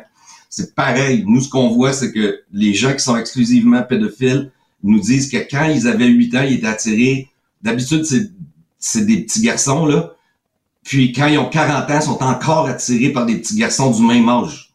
Fait que ça les suit. L'âge grandit jamais. C'est toujours 8 à 12 ans. Toute ta vie. Et ça, euh, c'est la grande question qu'on se pose. Au niveau cérébral, on voit rien de différent entre les gens pédophiles et ceux qui sont non pédophiles. Pareil comme homosexuel versus hétérosexuel. Pour moi, c'est une orientation sexuelle. Puis euh, c'est, d'après moi, ceux qui sont exclusifs, tu es né comme ça. C'est sûr que c'est pas l'environnement, ça n'a rien à voir. Là. Donc, il n'y a pas, euh, il aura pas de thérapie de conversion possible. Il n'y a, rien de ça. Là. Déjà que ça marche pas euh, dans les tentatives. Oui, il y a un arrêt. Je veux dire, dans le sud des États-Unis, il y a des thérapies de conversion pour les gens homosexuels. C'est ridicule. Ben c'est une vraie farce. Fait que ce qu'on dit aux gens qui sont exclusivement pédophiles, c'est que c'est bien dommage, mais tu n'auras plus de vie sexuelle. Mais, en même temps, M. Joyal, l'homosexualité entre adultes consentants, tu, tu, mm. fais, tu fais ce que tu as à faire. Mais quand ta, sexualité t'amène vers des, enfants vulnérables que tu exploiter, manipuler, vous savez mieux que moi, là. Il y a, un, glissement, là. Il y a quelque chose qui est cassé, là, dans, dans cette personne-là. Oui, c'est sûr que, écoute, regarde, euh, au Moyen-Orient, si t'es homosexuel, tu peux avoir une peine de mort, là. Tant qu'à ça, tu sais. Fait que moi, si j'étais homosexuel en Afghanistan, j'en aurais plus de vie sexuelle. Fait que c'est la même chose avec les gens atteints de pédophilie. On leur donne de la médication qui fait en sorte qu'ils ont plus de libido. C'est, tu ça, t'as plus de vie sexuelle. That's it. Parce que y a, la majorité des gens se rendent bien compte que c'est une déviance. Puis en, même temps, on, on, peut pas commencer à avoir des poupées sexuelles qui représentent des enfants sur Amazon, en, distribution, euh, sais, euh, euh, partout, puis en faire quelque chose de banal. Non, non, non, non. C'est pour ça que c'est illégal, puis euh, on est tous d'accord avec ça. Là. En tout cas, au, Canada, c'est illégal. En Asie, c'est une autre histoire. Là. Au niveau socioculturel, c'est complètement différent euh, de chez nous. Mais chez nous, c'est c'est illégal parce que il y a une, une, minorité de gens qui ça peut les pousser à passer à l'acte, au contraire de les aider à ne pas passer à l'acte. Donc, c'est sûr que tu prends pas une chance. Même chose avec la pornographie juvénile. Mais la pornographie juvénile, pour la majorité des gens, ça va pas les inciter, mais il y a, y a, des gens que oui, ça va les inciter à passer à l'acte parce que c'est pas assez, ça, ça, fait une escalade chez certaines personnes. Donc, c'est sûr qu'il faut pas niaiser avec ça. C'est illégal. Ça évoque la poupée en question, M. Joyal, la, possibilité donc d'avoir un enfant comme partenaire sexuel. Et ça, moi, ça me, ça me trouble, euh, puis ça me rend fou. Là. Oui, c'est très troublant, mais tant qu'à ça, je vois pas mal de gens qui sont zoophiles, puis eux, ben, c'est un cheval qui est leur partenaire sexuel ou un chien. non, non, mais sérieusement, ça se voit, là, tu sais, c'est ça la réalité. Ouais, ça leur tente pas, le petit point, ou euh, jouer aux poches, ou euh, je sais pas, tu sais, avoir d'autres activités que, que ça? Ah, ben, il y en a d'autres activités, c'est sûr, mais comme tout le monde, il y a une activité sexuelle. Mais là, ce que je vois, dans la majorité des cas, honnêtement, c'est une c'est beaucoup, beaucoup de libido. C'est une grande libido. Puis les gens qui sont, qui, on appelle ça soit bestialité, soit zoophilie, là, mais hmm. dans, dans, dans, les, dans ces cas-là, souvent, c'est tout ce qui bouge. Fait que c'est pas juste les animaux, ça peut être des enfants, ça peut être des adultes, souvent sont mariés, tu sais. C'est, c'est, ça peut être leurs propres enfants. C'est, c'est une question de libido. C'est pour ça qu'on travaille sur la libido en médication. On, on donne de la médication qui fait baisser la libido. Des êtres dangereux, ça. Ben, euh, ça dépend. Ça dépend. Il y, y en a là-dedans euh, qui, qui sont pas dangereux du tout. Au contraire, il y en a beaucoup des gens pédophiles que moi je plains. Je voudrais pas être à leur place. C'est vraiment pas facile. Que... C'est pas de sa faute, là. C'est pas lui qui est décidé. Ouais, difficile d'avoir de la compassion pour quelqu'un qui, qui, abuse d'un enfant. Ah oui, moi je parle de ceux qui le font pas. La majorité, ils le font pas. Mais ils ont le goût de le faire, mais ils le font pas parce que justement, mm-hmm. ils savent que c'est pas bon. Mais oui, il faut avoir de la compassion. Est-ce qu'il y, a des fétichismes qui sont sains? Euh, oui, oui, oui, oui. Le, fétichisme sain, c'est celui de la population générale. C'est très, très, très courant. Il y a des magasins comme Victoria's Secret qui sont basés là-dessus. Ils font toute leur fortune sur le fétichisme des portes jartelles puis des G-strings. Ça, c'en est un. Hmm. Le fétichisme qui est malsain, c'est celui qui remplace la personne. Fait que quand tu as, euh, il y a par exemple, il y a des vibrateurs qui sont en forme de pied et la personne là, il y a, non seulement il n'y a plus de contact interpersonnel, mais elle fait l'amour avec un pied. Tu sais ça, je dis pas que c'est malsain, mais c'est disons que c'est pas optimal comme sexualité. La sexualité, euh, justement, là, c'est un, un, vaste sujet. Hein? Il y a des côtés sombres là-dedans, il y a des côtés clairs, quelques-uns, mais euh, difficile à comprendre. Juste pour conclure, euh, Christian Joyal, ce type-là, qui a reçu une poupée, qui, lui, il prétend qu'il l'habille de façon traditionnelle, qui vient de la Chine, il, parle le mandarin, il a besoin d'une traductrice, il est au Saguenay pour apprendre à travailler, reconquérir sa blonde, tu sais, c'est Qu'est-ce que, c'est quoi la conclusion selon vous? Ben, euh, encore une fois, faudrait le voir, mais moi, ça sent mauvais, c'est, c'est, c'est justification. D'après moi, ça, c'est de la bullshit. Mais il faudrait que je le voie, tu sais, mais de dire que j'ai une poupée parce que je veux l'habiller de façon traditionnelle, ben non, ben non. T'as une poupée, c'est pas pour rien, là. Maintenant, t'en as deux, en fait. Euh, ce qu'on voit, c'est que les gens qui utilisent des poupées, euh, incluant les, les, les, poupées qui représentent des enfants, ce sont des gens qui sont un peu asociaux, qui ont, ils ont pas beaucoup d'amis, c'est pas des winners dans la vie là. Et c'est particulier là, de vouloir avoir une, relation sexuelle avec une poupée. Puis imaginez, on parle même pas de robots, ça sent bien là. Il y en a plein de robots. Là, puis on parle même pas d'intelligence artificielle encore. Là.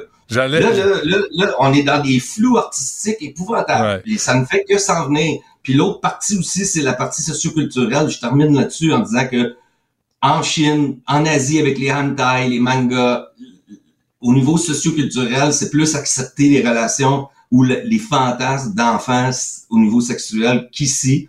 Puis le fait des poupées, c'est hyper populaire en Chine parce qu'il y a 33 millions plus d'hommes que de femmes, pour les raisons qu'on connaît. Hmm. Puis il y en a un peu asociaux là, qui ont pas beaucoup d'amis, ben ils se commandent une poupée. Fait que c'est du cas par cas. Faudrait vraiment évaluer lui, ça l'intéresse-tu vraiment?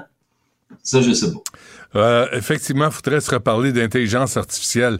Avec ces poupées-là, c'est on va euh, c'est une nouvelle étape. Hein? On vient de franchir une nouvelle étape. Puis même la pornographie infantile, maintenant, c'est plus les vrais enfants. Fait que les gens se disent, tu sais, les pornographes, là. Ouais contemporains, ils disent ah ben euh, on n'a pas, il y a pas d'enfants impliqués là-dedans, c'est toute l'intelligence artificielle. Mais maintenant, c'est ça que les gars s'échangent. Là. Ça a l'air des vrais enfants. Ça va pas bien. Et hein. ça, ça, les données le démontrent. La pornographie juvénile, c'est plus dangereux qu'une poupée. OK. Euh, Christian Joyal, toujours, faut que je m'arrête là, mais c'est un sujet tellement vaste. Prof au département de psychologie Université du Québec à Trois-Rivières, chercheur à l'Institut Philippe Pinel de Montréal. Un gros merci. À la prochaine. Ça me fait plaisir. Partagez vos observations avec Benoît Dutrisac par courriel. Dutrisac à commercialcube.radio. Superbe, sublime, merveilleuse.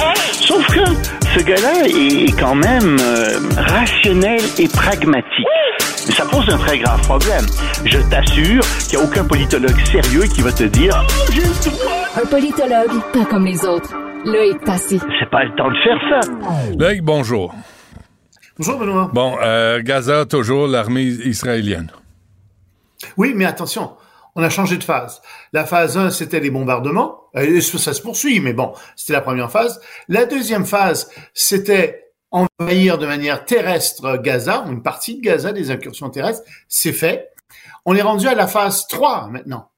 Et donc, l'armée israélienne est dans les souterrains et euh, on n'en parle pas beaucoup, c'est euh, les, les, autorités israéliennes qui l'ont dit. Oui, oui, nos soldats sont dans les souterrains.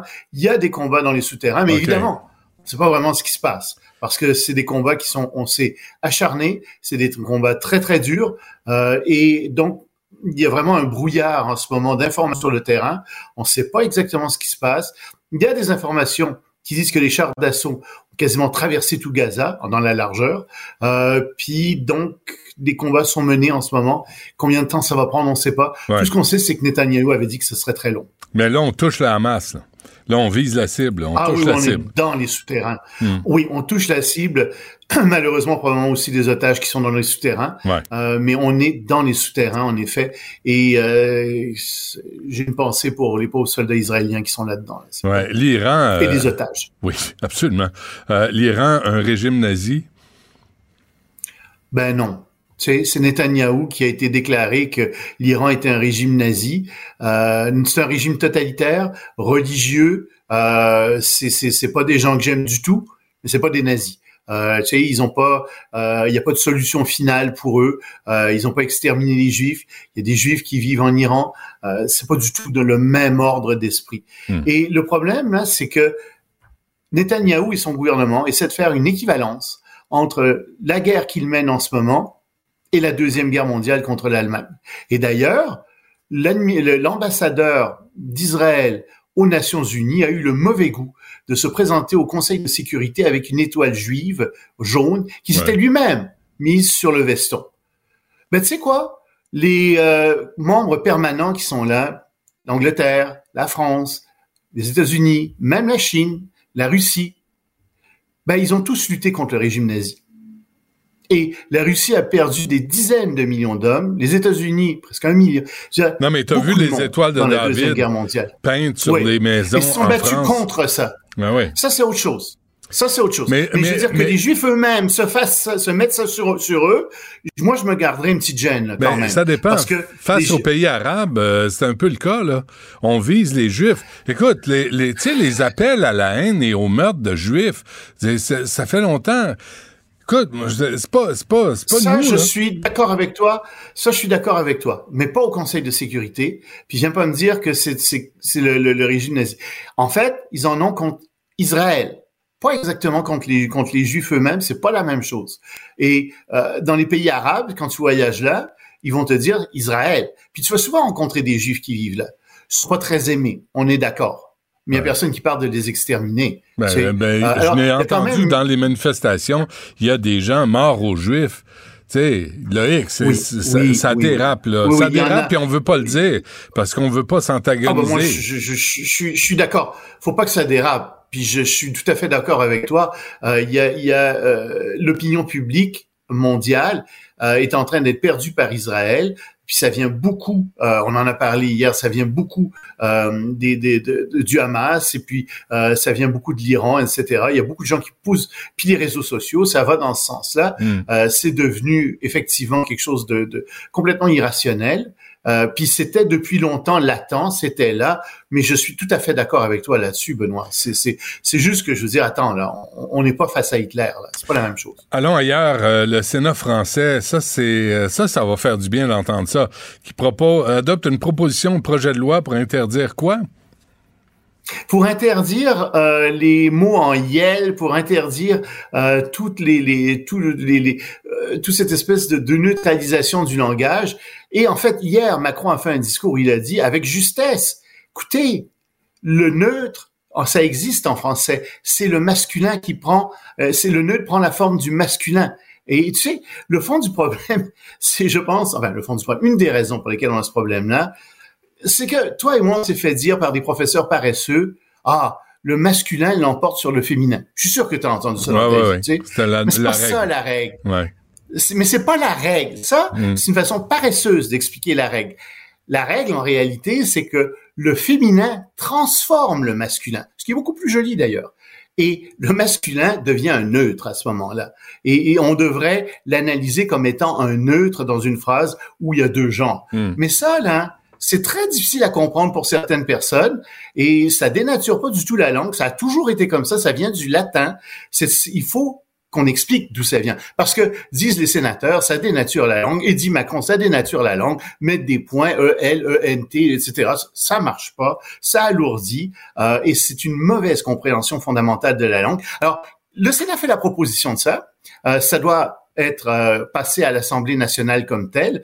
Est-ce que les députés vont voter là-dessus? Ça se pourrait. Euh, c'est pas passé à l'unanimité, mais avec une très très très forte majorité quand même au Sénat français. Ça passerait pas à l'hôtel de ville de Montréal. Là. Tu te souviens, en pleine crise euh, de la pandémie. Oui, mais écoute, euh, Madame Plante n'est pas la personne qui parle le mieux français parmi nos politiciens. Euh, je pense qu'elle parle pas mal mal français même. C'est un peu honteux de, l'écouter. Euh, et c'est pas une femme non plus qui défend le français. On sait qu'elle a une tendance à parler anglais constamment, euh, qui est assez, fière. qui est est assez fière. dommage. Oui, oui, oui. Elle est fière de son anglais. Ouais, La- c'est ça. et Elle une- pense que ça lui donne quelque chose de plus de parler anglais comme ça en public. Ouais, une preuve euh, d'aplaventrisme plus souvent qu'autrement. Corée- sais, Benoît, toi et moi, on parle très bien anglais, puis il y a plein de gens qui parlent très bien anglais, puis c'est drôle, hein, on, on, on prononce pas de mots anglais, ou le moins possible. Je dis pas que je parle parfaitement français, mais je fais un effort. Mm. Tu sais, Mm, mm. pourquoi est-ce que Madame Plante fait pas d'effort pour bien parler français? J'aimerais bien savoir. Puis ça s'adresse pas qu'à elle, ça s'adresse à d'autres politiciens. Sais-tu à qui ça s'adresse aussi? Je vais te le dire, aux comédiens. Sais-tu comment on reconnaît un comédien à l'université? Quelqu'un qui est dans une faculté de théâtre? C'est la personne qui parle le moins bien à l'université. Je sais qu'il y a des gens qui m'aimeront pas parce que je dis ça, mais c'est ça. Ceux qui massacrent le plus le français, malheureusement, sont les gens qui étudient en théâtre. Et Et, qui sont- pourtant, ils savent très bien parler aussi. Hmm. Et, et qui et- s'intéressent à la culture. Puis la culture passe par le langage. Oui, oui, oui. Un petit Oui, peu. oui. Puis je Ouais. te parle pas d'une question d'accent. Je te... Tu sais, d'avoir une prononciation claire, d'avoir une bonne syntaxe, d'avoir du vocabulaire, de pas constamment utiliser des mots anglais. Hmm. Ben, T'en demandes- beaucoup, euh, t'en regarde demandes- qui fait ça? T'en demandes beaucoup ce midi, euh, Loïc. Euh, un Ben, mot. sais, Victor. Hugo, à 80 ans, disait Maintenant, je connais la langue française. Voulant dire, ça prend du temps à apprendre une langue, ça prend Bon. du temps bien la parler. Puis, il faut avoir, faut se donner le droit de commettre des erreurs. Tout le monde a Mm. le droit de faire ça. Mm. Mais c'est une entreprise de perfectionnement pendant toute sa vie, je crois. Pour n'importe quelle langue. Euh, selon Léon Cooperman, la place de Donald Trump est où? en prison. Et ce type-là, c'est un milliardaire qui a fait son argent euh, dans la finance et c'est un contributeur du Parti républicain. Il donne beaucoup d'argent au Parti républicain. On a dit, écoutez, je vais vous avouer quelque chose à la dernière élection, en 2020, j'ai voté pour Joe Biden. Aïe, ça, j'ai pas aimé ça, mais j'ai été obligé de faire ça. Et Donald Trump est dangereux. Il est dangereux pour les États-Unis, il est dangereux pour le monde. On peut pas voter pour ce type-là. Euh, c'est vraiment très très dangereux. L'alternative est pas très guère mieux, mais elle est mieux. Donc il faut voter pour lui. Et c'est important parce que il y a pas beaucoup de financiers du Parti républicain qui sortent en disant ça, Hmm. mais lui a le courage de le sortir. C'est peut-être un signe aussi. OK. Et euh, la Corée du Nord, avant qu'on se quitte. La Corée du Nord, ça va mal. Elle vient de d'enlever ses, de fermer ses ambassades euh, en Ouganda et en Angola. Puis elle- elle- on pense qu'elle va fermer ses ambassades dans une dizaine d'autres pays africains. Pourquoi? Parce qu'ils ont beaucoup de problèmes d'argent et euh, donc ça coûte très cher entretenir des ambassades à l'étranger. Alors euh, ils sont en train de fermer des leurs ambassades à travers le monde. Moi, je trouve que c'est une bonne nouvelle. Je te garde ça pour la fin. Loïc Tassé, merci. À demain. Salut, à demain. Ce segment est aussi disponible en vidéo sur l'application Cube ou le site cube.ca. Du Trisac. Des propos cohérents. Des opinions différentes. Vous écoutez Du Trisac. Nicole Gibaud. Une chronique judiciaire. Madame la On juge. s'objecte ou on s'objecte pas. C'est ça le droit criminel. La rencontre Gibaud du Trisac. C'est l'anniversaire de Dominique Plamondon, mesdames et messieurs. Souhaitez-lui euh, bonne fête, au moins, sacramouille. Regarde ça, le- ce jeune homme qui est fringant encore, malgré son âge avancé. De plus avancé de- qu'il n'en paraît, d'ailleurs. Nicole Gibault est avec nous, juge à la retraite. Nicole, bonjour. Bonjour, bonne fête, Dominique. Bon, tu vois, ça c'est le fun quand même, hein, que les gens prennent un moment pour souhaiter joyeux. C'est quand ton anniversaire, toi, Nicole? C'est quelle date? Oh, j'en ai plus. T'as décidé de la merde. Moi, j'arrête ça là. De la. de la- Ben, regarde, j'aille pas ça. De la marde. De la- tu fais bien. J'ai fait dire Oui. des grossièretés à une juge, c'est épouvantable. Ah, c'est épouvantable, ce ouais. mot-là. Il y Euh, a même une chanson qui dit ça. Trois ans de trois ans de pénitencier. Euh, il abuse. Ah, ah, je peux pas. OK. OK, arrête, arrête. OK. Je, je vais là, je, je veux pas parce que là, tu vas encore. là, je vois la boucane sortir des oreilles, mais on a toute cette. on a toute cette fumée qui nous sort des oreilles. Ouais. Euh, Mario Dumont, il est dégoûté. On est tous dégoûtés, OK? Je vais juste... euh, J'explique rien, je fais juste situer ce qui est arrivé. C'est que tu as deux gars, dont un, c'est le père. Aujourd'hui, on parlera pas du père. J'ai juste hâte de voir la sentence du père ou ce qui va arriver au père. Parce qu'on va comprendre qu'il y a le père qui a demandé à un ami et avec son approbation, il a participé avec l'ami à agresser sexuellement un bambin. Attention, là, 4 ans. Il dormait le bambin. Ben oui. Mais ils l'ont agressé sexuellement. Sauf que lui, celui qui vient d'écoper de 3 ans, euh, il a trouvé ça tellement odieux, ça, deux fois, là. Il a trouvé odieux de poser certains gestes. Il a arrêté, fini. Il a, bon, puis il a, mais il n'a pas encouragé. Puis ça, je trouve ça intéressant parce qu'il n'a pas rien dit, pardon, il n'a pas rien dénoncé euh, à personne. Puis tu sais, euh, Benoît, je pense que pour les auditeurs, c'est extrêmement important qu'on le dise. Il y a une obligation en vertu de la loi de la, sur la protection de la jeunesse de dénoncer. Quand c'est rare, là, on n'est pas obligé de dénoncer des affaires dans la vie là, parce qu'on peut pas se promener ces rues pour essayer de trouver des criminels. Mais en matière de pour les enfants, lorsqu'on on voit un abus, euh, euh, on, on est au courant de quelque chose dans ce genre-là, Mm. on sait que ça s'est passé, euh, que ça soit physique, psychologique, sexuel, et que la- le- c'est l'enfant là, est dans une situation où il peut pas se défendre de toute évidence. On a l'obligation, article 39 de la loi de la protection de la jeunesse, paragraphe 2, c'est assez clair là, vous avez l'obligation de dénoncer. Bon, il l'a pas fait. euh, et il regrette infiniment, évidemment. Il n'y a pas d'antécédent. Il semble pas avoir euh, un pattern de- dans ce sens-là. Il, a fait, euh, il a fait quelque chose de terrible. Hmm. On lui a donné trois ans. On n'a pas été. Lui, ce qu'il demandait, 18 mois en collectivité avec des travaux communautaires. Là, je pense que non seulement tu aurais eu de la, de la boucane dans les oreilles, mais là, je pense que tu sautais du bain, là, ça n'a pas de bon sens. là. Mais, mais il l'a pas eu, puis je veux juste dire que c'est bien normal qu'il n'ait pas eu Nicole, une sentence dans la collectivité. En même temps, là, t'es un adulte. OK?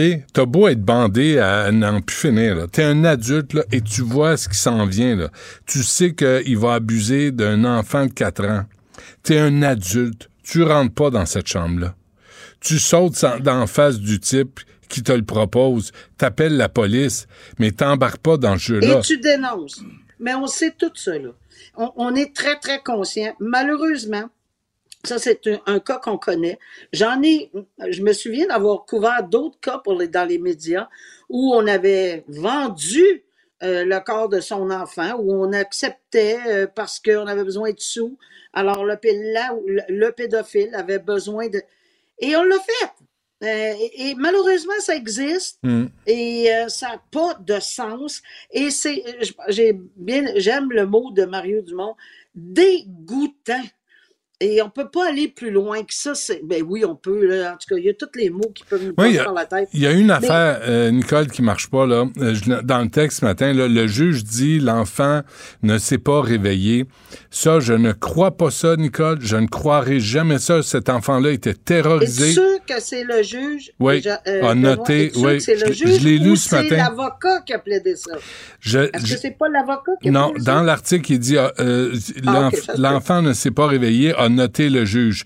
Et moi, là, je, suis un père de famille. Moi, je suis persuadé que cet enfant-là fait semblant de dormir en espérant que ça se passe le plus vite possible parce qu'il était terrifié. Puis il a, pas, osé de bouger. Moi, je- ça se peut pas, là, cet enfant-là. Ouais, euh, l'accusé réalise la gravité de ses gestes, mais, mais moi, je pense qu'il a ajouté que ça se peut pas. Il a fait la même chose que toi, là, là. Il a dit c'est impossible, il va avoir des séquelles à long terme. Ouais. Indépendamment qu'il s'est réveillé ou non, il va quand même avoir des séquelles. Tu as peut-être raison. On a noté que c'était peut-être, mais que des abus sexuels, Ouais, ouais. euh, même, même si s'était pas réveillé, euh, apparemment, là, Ouais. euh, tu peux avoir des séquelles à long terme quand même. Laissez la cellule débarrée pendant que le type dort en prison. Juste pour qu'il ait la même surprise euh, à un moment donné. Tu sais, pour qu'il vive la même surprise. Peut-être, il va apprendre Ouais, par expérience. Euh, Benoît, Ouais. tu comprendras que. Euh, je comprends très non, bien. Moi, je ne vais pas là, là. Non, Euh, mais et moi, moi j'y vais. Que, les gens fassent leur travail. Tu peux avoir une opinion, mais moi, certainement, j'encouragerais rien de ça. Oh non, Jean. Ben, c'est quoi? Non, pas moi. Ciboire. tu sais, moi, j'étais un père de famille, là. Moi, j'étais un homme, là. Puis quand je vois ça, là, sans prendre un petit pit de 4 ans, là. T'es pas tout seul. Calice de. T'es pas toute seule. OK, euh, Et malheureusement, euh, ça sera pas le dernier cas. Il va falloir que tu t'endurcisses, là, mon Benoît. Ben, J'y arrive pas. Sincèrement, j'y arrive pas. moi non Ça fait des moi- années. moi là. non plus. Ouais, je comprends. Je suis sûr Moi que non non. plus. Puis t'as un droit de réserve aussi, tu. Benoît, Ouais. Regarde, Benoît, la différence, c'est que toi, tu es assis, tu les commentes, etc. Comme juge, nous, on est obligé de Non, les non, je comprends confronter, ça. de les voir. Puis de les... C'est extrêmement... Moi, ça me réveillait la nuit. Ah oui. Je hein. t'avoue, là. Ouais. Euh, Ça, ça- ça me réveillait la nuit, puis il faut Mm. mettre un... Parce qu'à un moment donné, tu pas dans le bon job, là. Ouais. Si tu pètes une coche, là, pour ça, ben, c'est parce que tu n'es pas capable de le prendre. Mm, mm, Mais que vous le fassiez dans les médias, puis que moi, j'appuie le fait que c'est terrible, dégoûtant, épouvantable. Merci qu'on ait donné une sentence de pénitencier. Non, j'encourage rien d'un pénitencier qui arrive quoi que ce soit. Je suis au courant, par exemple. Mais euh, non, euh, ni encourager, ni le mentionner, parce qu'il y, a y a, des événements qui se passent tragiques, là, puis je veux pas aller là. Patrice Saint-Amand, qui est reconnu coupable de tentative de meurtre envers l'ex-propriétaire de l'hôtel central Parent. Oui, puis ça, ensemble, c'est sûr que tu as beaucoup, beaucoup développé de plusieurs affaires euh, depuis, mais c'est un dossier qu'on avait déjà couvert ensemble parce que ça a été couvert dans tous les médias. faut regarder dans le journal la photo avant et après de cette femme-là. Elle est tuméfiée, elle est complètement défigurée parce que cet homme-là a sauté une coche. Il disait qu'il avait pris de l'alcool, qu'il n'avait pas l'intention de la tuer. Or, dans ce dossier-là, les propos du juge sont extrêmement importants. Et lui a dit ceci, vous êtes un meurtrier, attention là, un meurtrier chanceux parce qu'il l'a trouvé coupable de tentative de meurtre, parce que Dieu merci, la dame n'est pas morte, Mm. mais après comme 21 chirurgies, ou je sais pas trop combien, c'est terrible. Elle a encore 15-20 médicaments à prendre, elle est complètement... C'est épouvantable d'avoir et- magané, c'est le cas de le dire, là, une, une dame qui était, est allée là pour essayer de calmer euh, les esprits. Il avait fait la, la, fête ailleurs. Il avait supposément mis le feu ailleurs, dans, euh, en skidoo, dans des cibles, des ça. Il est incontrôlable, ce gars-là. Incontrôlable. Il a des antécédents judiciaires. C'est un gars qui est terriblement à la face même de son dossier dangereux. Et qui, euh, évidemment, il n'a pas écopé de peine présentement. Pourquoi? Parce que la couronne va demander qu'il soit déclaré délinquant dangereux, parce que le délinquant dangereux, j'en parlais cette, euh, en fin de semaine dans le dossier en cours, dans l'émission, euh, c'est à peu près comme jeter la clé on ne rejette pas complètement, là, parce qu'au Canada, on, a Mm. quand même un principe qu'on va vérifier le tout dans sept ans après. Mais si c'est ça, c'est la plus grosse peine qu'on peut pas donner à un individu, la plus haute des peines qu'on peut donner à un individu, c'est à, durée indéterminée. Alors, le juge a pas mâché ses mots euh, et il a dit que c'était un meurtrier euh, qui avait été bien chanceux. Il l'a pas cru. Il lui a dit que c'était invraisemblable, c'était épouvantable sa version qu'il a donnée, etc., puis qui était pas crédible. Puis ce qu'il a eu comme réaction, c'est un sourire de M. Saint-Amand, qui lui a souri. En voulant dire, gars, je me suis essayé, peut-être, je sais pas. Mais ça, c'est, insultant aussi, là. Mais, euh, écoutez, regarde, il n'y a, rien à faire. Mm. Ce monsieur-là, euh, a dit qu'il n'avait pas l'intention de la tuer, mais c'est complètement le contraire. Il disait, toi, avance pas à une autre personne, puis à une autre personne, puis à une autre personne qui a voulu l'aider, essayer de le calmer, parce qu'il était pas. Je comprends. Elle est chanceuse, la Madame Benoît, là, dans le fond. Là. Ouais. Euh, c'est dur pour elle, là, mais elle est chanceuse qu'elle n'a pas perdu la vie. Là. OK. Fait que cette clé-là, euh, Nicole, là, je comprends, on peut pas la perdre, mais on peut la mettre bien, bien loin, là, où elle n'est pas atteignable facilement. Ben, c'est pour ça que je disais, je disais en fin de semaine, on le met à 7-8 pieds parce que lui, il n'a pas les bras assez longs. Ouais. Puis on passe à côté, là, tu sais, Ouais. là, mais il Ah. peut pas, on peut pas la toucher. Ben non, c'est-tu On plate, peut pas hein? la toucher avant 7 ans. Pauvre plate, femme. Plate, plate. Pauvre femme. Et on, une parenthèse, euh, ça a l'air que c'est très difficile d'obtenir une libération conditionnelle, euh, même après le 7 ans, quand on vrai. vérifier tout ça. Quand tu es déclaré délinquant dangereux, c'est vraiment de top, là. Le, le haut de, le haut de l'échelle. Bonne nouvelle, mais ça redonnera pas la santé à cette femme-là, qui est une véritable Non. victime. hein. Euh, Nicole, Oh, absolument. merci. On se reparle dans deux jours. Absolument. Vous écoutez Du Trisac. Cube Radio. Maxime Delan, Déjà un premier événement violent. journaliste à l'agence QMI. Ça porte tout à fait la signature du crime organisé. Les faits divers avec Maxime Delan. Avec Maxime Delan. Maxime, bonjour. Salut, Benoît. Restons dans cet esprit, euh, esprit des fêtes. Détraqué. Ouais. Vas-y donc. Euh, 9h10 ce matin, écoute, il y a deux employés dans un- une épicerie Maxi. C'est sur Masson, coin euh, d'Iberville à Montréal. Puis j'ai parlé à des, euh, des collègues de travail sur place qui racontent ce qui s'est passé. Un conflit banal entre deux employés, donc un gars dans la vingtaine, puis un gars dans la fin quarantaine, père de deux enfants. Puis à un certain moment, il y a un des deux gars, le plus jeune, le- le plus jeune des deux, prend son couteau et poignarde son collègue de travail à l'intérieur même de l'épicerie. Collègue de travail? Oui. C'est deux gars qui travaillent dans le département des surgelés.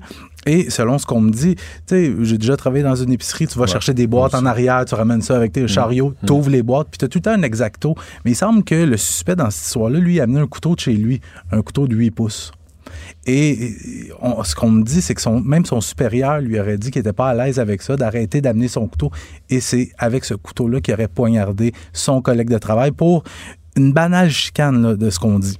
Euh, donc, la victime transportée à l'hôpital, on craignait pour sa vie. Et là, il y a mon collègue Yves Poirier qui m'envoie un message texte à l'instant qui me dit que sa vie serait hors de danger. Au moins, c'est ça. Et il y a trois, trois employés euh, qui se trouvaient sur place qui ont sauté sur le suspect pour le maîtriser. Et au cours de bon, l'événement, il y a le suspect qui a été aussi blessé, a été transporté à l'hôpital.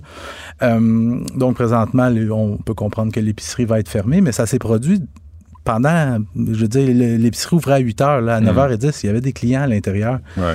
Cette histoire-là rappelle hein, un peu euh, Clémence Beaulieu-Patry. Ben je ne sais oui. pas si tu te souviens, qui avait Ouais. été poignardé à mort dans un autre maxi euh, sur Papineau. Ben oui. Ah. La police ouvre une enquête sur le décès d'un joueur de hockey en Angleterre. Ouais, il est arrivé un incident comme on en voit très rarement samedi en Angleterre durant un match de hockey professionnel en Europe. Il y a un joueur de 29 ans, il s'appelle Adam Johnson, c'est un ancien espoir des. Penguins de Pittsburgh. Ouais. Il est plaqué par un joueur, le joueur s'appelle Matt Petgrave, un contact quand même banal comme on en voit là, des dizaines Non, par- il se garoche Oh, dessus, hein? Oui, mais c'est. Non, mais c'est comme si. Tu vois, il accroche un premier joueur, il est comme propulsé dans les airs en faisant sa Ouais. mise en échec. Les patins vont dans les airs Ben et oui. coupent la gorge, tranchent la gorge du joueur qui tombe, qui s'effondre au sol et son décès est constaté un petit peu plus tard. Jusque-là, tout le monde parle d'un accident malheureux, d'une immense malchance.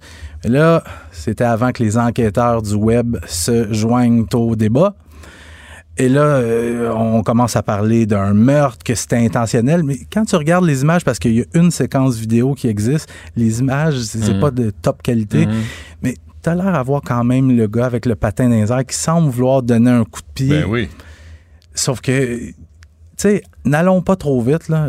La, la police locale a dit qu'elle avait ouvert une enquête. Moi, j'embarque pas. Je je suis pas capable d'acheter ça, que quelqu'un qui donne un coup de patin intentionnel dans les airs comme ça. Non, mais y a- écoute, il y a le patin à, à la hauteur d'un homme. là. Oui, oui, parce qu'il se retrouve les quatre fers en l'air à la suite d'un premier des- contact. Ouais, mais il y a, il y a des antécédents, ce, ce type-là, Ouais, de joueur de.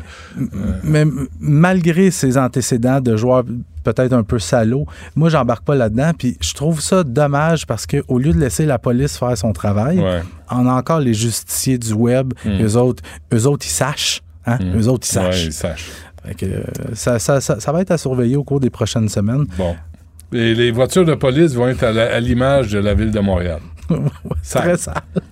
Ben, je vous rassure, tout le monde, d'ici la fin 2023, les policiers vont continuer d'offrir quand même un bon service à la population, vont continuer de donner des tickets, vont continuer d'arrêter des bandits, mais ils vont juste le faire dans des chars sales. Euh, parce que la fin de l'année approche et le, au SPVM, on vient de se rendre compte que on va buster le budget.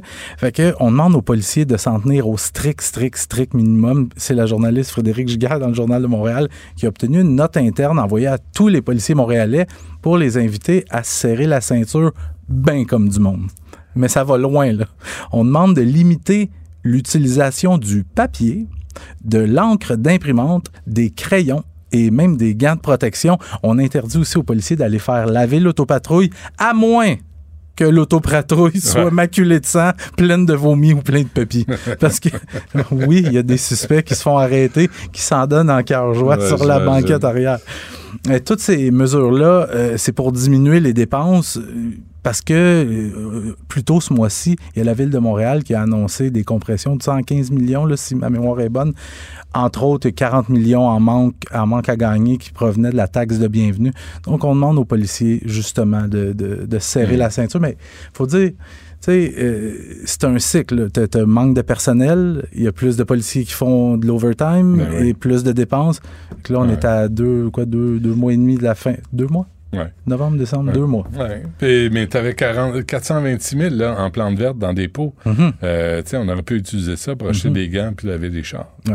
Ben, je dis ça. Je dis rien. Fait que, OK. voilà. Merci. À demain. Ah, euh, de- euh, juste une seconde. Ouais. Dernier message. Soyez prudents ce soir avec les petits bouts à Ouais. l'Halloween. Ouais. Puis juste aussi un message aux gens, là, tu sais, qui ils voient quelqu'un arriver qui n'est pas déguisé, qui dit Il est beau ton déguisement, arrêtez de faire ça, c'est pas drôle. Ouais. Arrêtez de faire Ouais. ça. Puis ouvrez, puis donnez des bonbons, Ouais, ouvrez oui. les- la lumière, puis accueillez. Tu sais, il me semble accueillir les enfants, les voisins, leur parler, leur dire bonjour. Tu sais, avoir un rapport avec tes voisins, c'est Mhm. important pour un quartier. Puis il n'y a plus de vie de quartier, là. tout le monde est devant sa télé. Ouais. Fait que, tu sais, c'est l'occasion de fun. voir la, la famille des autres. Puis cassez-vous de coupe de bonbons, là, regarde. T'es fin. Philippe, Il, est- euh, il est déjà ouvert, regarde. il est déjà ouvert. Ah non, c'est Philippe Richard qui a fouillé dedans. Merci. C'est bon, salut. Du Trisac. Même si tous les chapeaux lui font, il ne parle jamais à travers son chapeau. Vous écoutez Du Trisac. La rencontre du rocher du Trisac. Dans ce cas-ci, est-ce que c'est criminel? Pantoute. Une dualité qui rassemble les idées. Mais non, tu peux pas dire ça. On rembobine cette affaire-là. Non, non, non, non. Prends soin de toi, là. Oui, Hein? tu me protèges. Je le sais. Compte toi-même. La rencontre du rocher du Trisac. Écoute, Benoît, quand Ouais. je parle. Sophie, bonjour. Bonjour. Un euh, autre cas de discrimination. Un autre cas de discrimination qui devrait normalement être euh, tu sais, d- dénoncé. Tu sais, vraiment, tous nos petits amis là, qui dénoncent la discrimination, euh, le, le manque d'inclusion, l'intolérance, euh, Mm. devraient dénoncer ça. Ah, non, excuse-moi, dans ce cas-là, ils feront rien parce que c'est de la... la discrimination envers des francophones. Ah, Ah. Tout d'un coup, ils voient plus rien. Non, mais ils si tu veux entendent manger- rien. Là, là c'est rendu que si tu veux manger du junk food, de la cochonnerie, faut que tu parles en, en anglais. Ça devient ridicule. Alors, ça se passe le 24 octobre dernier dans un McDonald's sur le boulevard Tachereau à Greenfield Park. Il y a une dame qui s'appelle euh, Laurence L'Épicier et qui est ma nouvelle, euh, vraiment, vraiment ma nouvelle héroïne de, de l'année. Et elle veut un latte à la citrouille. Écoute, tous les goûts sont dans la nature, mon beau Benoît. On Sauf juge que- pas. on juge pas. À la citrouille, hein? Elle demande ça, un latte aux épices d'automne. Les épices d'automne, comme chacun sait, c'est la citrouille puis un petit peu de cannelle. Toujours bien. Mm. Fait que elle dit ça à la personne au euh, McDo qui la regarde comme des, des- les yeux comme des, des harengs frits. là. Qu'est-ce que c'est ça? Donc, elle se doute que la personne ne comprend pas le français. Alors, elle est pas contente, Madame l'épicier, donc elle demande à voir euh, la gérante du McDo et elle explique à la gérante du McDo, ben comment ça se fait que vous avez des employés qui comprennent pas le français puis qui et là, la dame, la gérante du McDo, lui a répondu deux choses. Elle a dit euh, ici c'est le Canada. Puis la deuxième chose qu'elle a dit, si vous comprenez pas l'anglais, c'est votre problème. Madame l'épicier a eu la présence d'esprit de filmer la scène et de mettre ça sur TikTok. On va écouter un extrait. On n'entend pas super bien, c'est pour ça que je vous dis à l'avance ce qui se dit. On écoute ça. Le nom de l'employé qui m'a servi. C'est quoi le nom? Viens, parle avec les. Là, je parle français, c'est ça? Parle avec moi. Ben c'est ça, mais elle, elle m'a pas parlé en français, là. Elle a pas pris ma commande comme il faut. Mais ici, c'est Canada. Mais Arrête! Si vous ne comprenez pas l'anglais, ça, c'est votre problème. Ah, ok, moi, c'est mon problème de pas parler en anglais. Alors, elle, on l'entend, la gérante lui dit ici, c'est Canada. Si vous comprenez pas l'anglais, c'est votre problème. Le nombre de fois dans une vie, quand tu vis au Québec, où tu te fais servir cet argument-là, je suis plus capable. OK, on va reprendre le premier argument de Madame la gérante du McDo. Ici, c'est le Canada. OK, donc ça veut dire qu'elle nous rappelle que c'est un pays où il y a deux langues officielles. Oui. C'est tellement une bonne nouvelle. Demain matin, je prends l'avion, je m'en vais à Calgary. Je m'en vais dans un McDo à Calgary. Ben, c'est le Canada. Je vais être servi en français. Je m'en vais à Moose Jaw, je vais être servi en français. Je vais aller à demandes- Ottawa. Mais attends, je vais aller à demandes un Ottawa. café, là. Tu me- elle demande juste un café. C'est pas un menu complet. Un latte aux épices d'automne. Mais ben, latte, il me semble, c'est pas mal pareil, Ben, français-anglais. C'est ça. Moi, je pensais qu'elle avait commandé Épices, un ça menu. ressemble là. un peu Spice, tu sais, Spice, Ouais. épicé, Spice Girl, Ben je sais oui. pas. Ouais. Automne, Autumn, Autumn Spice Latte. Il me semble que ça ressemble quand quoi même un peu, des là? Spice Girls? Oh, je le sais pas, j'en ai rien à cirer. Arrête Mon Dieu, maudite affaire. Bon, on va demander à Philippe de nous trouver ça, C'était quoi la toune des, des- des des Spice Girls? Girls? En tout cas, peu importe, on dévie un peu, on dévie un peu. Tout le temps. Alors, ça, c'est le premier argument de la dame de dire euh, ici, on est au Canada. Le nombre de fois où je me fais servir cet argument-là. Euh, je vais au gym, toujours mon gym. Ah, ton gym. Ah, mon gym. Comment il s'appelle, le coach du gym? Jim? Gym. Jim. Mon gym, gym, ton où je gym me fais dire, où je me fais dire, ben là, Madame Durocher, faut comprendre, il y a beaucoup de nos clients ici, Ben ils parlent oui. pas bien le français, fait que c'est important que quand vous leur don- on leur donne des indications dans le cours de yoga, faut pas qu'ils se blessent. Ben fait oui. que c'est important de leur dire, vous prenez le bras, you, you take your right hand and you put it behind the back. Que les clients francophones se pètent la fiole en faisant le, le, le pretzel thaïlandais, ça c'est pas grave.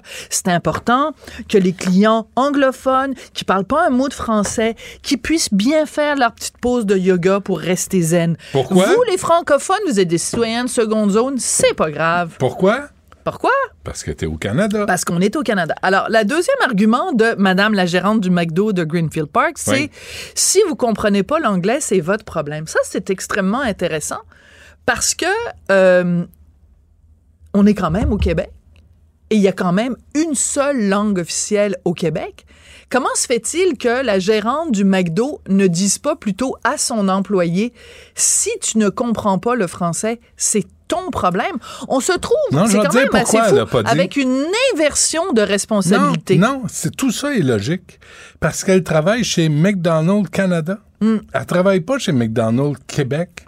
Non, mais le pire, que- c'est qu'elle elle lui dit ça en français. Donc, c'est la preuve que cette dame-là, qui est la gérante, soit le français est sa langue d'origine, soit elle a appris le français quand elle est venue au Québec. L'un ou l'autre. Mais ça veut dire que c'est quelqu'un qui elle-même reconnaît l'importance de parler en Elle a français. eu la charité Comment peut-elle ne pas comprendre que Madame l'épicier, qui est mon héroïne de l'année, qui est Hmm. l'employé du mois, selon moi, euh, comment peut- peut-elle ne pas comprendre?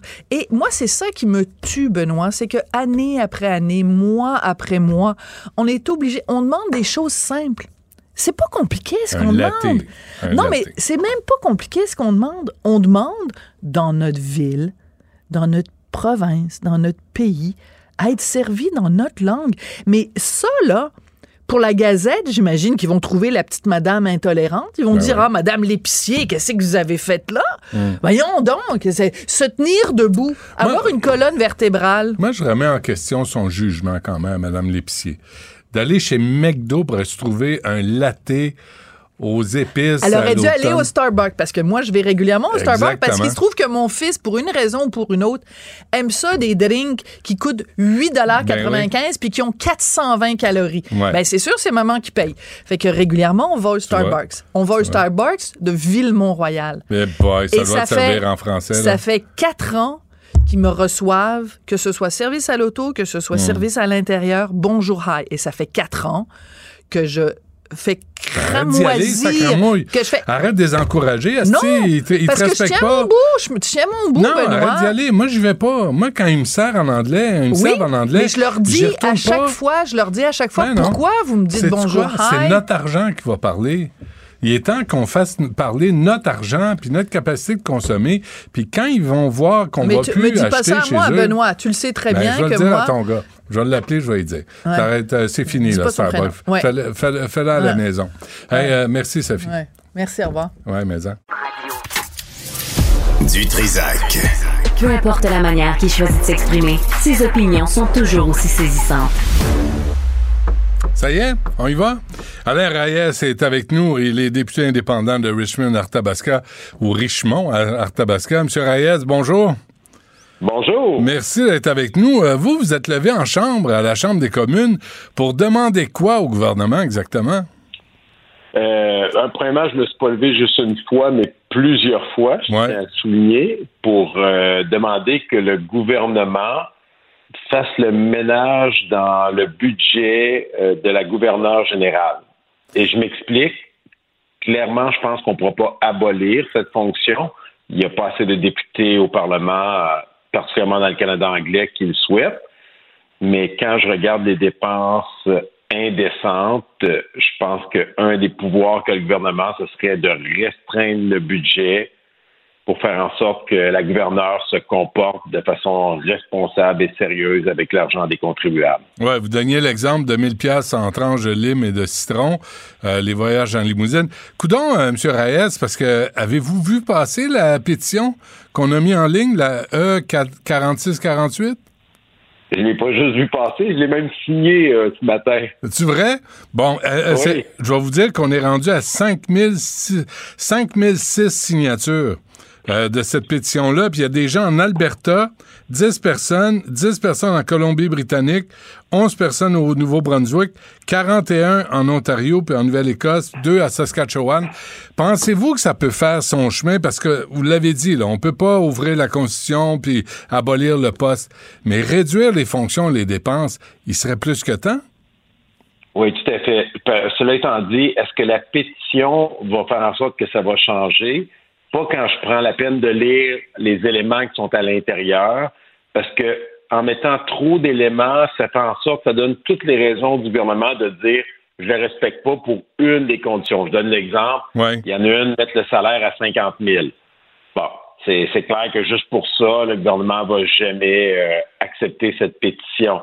Mais si on va plus loin, s'il y a un mouvement social de la population, je pense que ce qui devrait être légitime de notre part, c'est de demander qu'il y ait un comité indépendant qui revoie l'ensemble des dépenses pour voir ce qui est de trop pour respecter la fonction qu'elle a à jouer comme gouverneur général dans l'institution. Puis là, clairement, on pourrait voir que la lime, à 1000 pièces pour des limes, faites le calcul, j'ai été voir, est à 1 dollar la lime euh, en ce moment dans les épiceries. Divisons-les en six petites portions. Ça faisait 6 portion pour les drinks dans l'avion pour 30 personnes. 200 drinks pour le vol. Ça pas Ils n'ont pas dû avoir de la misère à voler, là. Non, puis euh, les drinks, là, euh, puis euh, la piquette, euh, tu sais, je pensais que Mary Simon était là pour la, vérité, la réconciliation, puis parler des Premières Nations, mais elle est là, les deux mains dans le pot de biscuits, mais sans gêne, autant que Julie Payette, puis tous ses prédécesseurs, Michael Jean, c'est une orgie de dépenses sur notre bras. Et si je, je vous invite à aller voir une des réponses que j'ai eues l'année passée lorsque j'ai posé la question, c'est Greg Fergus qui m'a répondu, qui est devenu maintenant le président de la Chambre. Et la réponse qu'il m'avait donnée m'a fait tomber en bas de ma chaise. Il m'a dit, ça a toujours été comme ça. Il n'y a rien de différent avec elle. Comme pour jouer dans la poutine de dire, les conservateurs, c'était pareil, donc ça légitime le fait que ça continue. Ah oui. Hein.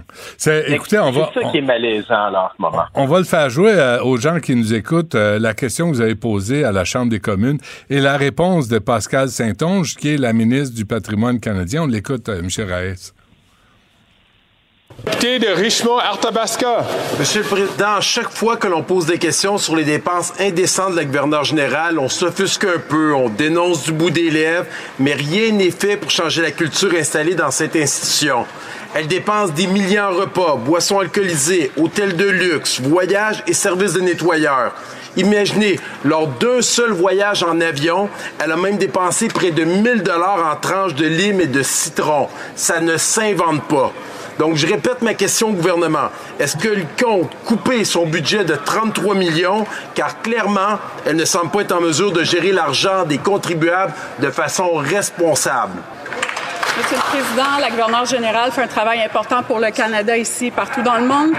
Évidemment, on s'attend à ce que tous ceux qui détiennent des charges publiques euh, dépensent les, euh, chaque dollar avec respect, avec rigueur et avec, euh, de façon consciencieuse dans le respect de tous les Canadiens. Merci, Monsieur le Président.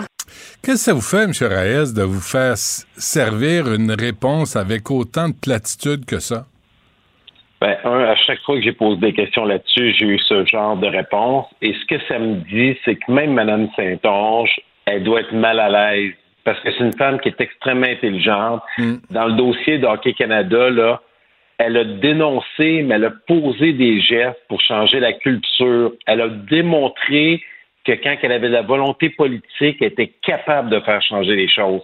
Fait que moi, ce que je m'attendrais de ces ministres-là, que je considère sincèrement comme des bonnes personnes, travaillantes, qui ont du pouvoir, c'est de mettre la même énergie, pas juste de dénoncer, mais de changer les cultures, puis ils ont le pouvoir de le faire parce que le budget, c'est le fédéral qui donne à la gouverneure générale. Mais si on change cette culture-là, M. Raes, la culture de la dépense à tout vent, de donner un, un rôle à, à- à une femme qui est purement symbolique avec autant de budget de 33 millions, vous pensez pas que ça peut se euh, répercuter sur d'autres fonctions, d'autres gaspillages où les Canadiens et les Québécois sont écœurés de voir ça alors que le même jour, on annonçait que 872 000 Québécois chaque mois fréquentaient les banques alimentaires. Il y a comme un réveil nécessaire, que ce soit en Alberta ou ici. Oui, tout à fait. Puis le problème, c'est, excusez ce que je vais dire, il y en a qui pourraient le mal le prendre, mais c'est à la population à réagir. On a les politiciens qu'on mérite. Puis je vais mettre un post sur ma page Facebook en train de manger une poutine de ma région. Je vais avoir 500 likes. Je vous invite à aller voir le nombre de personnes qui ont liké ou commenté ma question sur ce sujet qu'on trouve, vous et moi, puis d'autres, complètement aberrant. Je n'ai pas été voir, euh, j'ai pas fait une, euh, un refresh là, de ma page, mais dois être à 10-15 likes.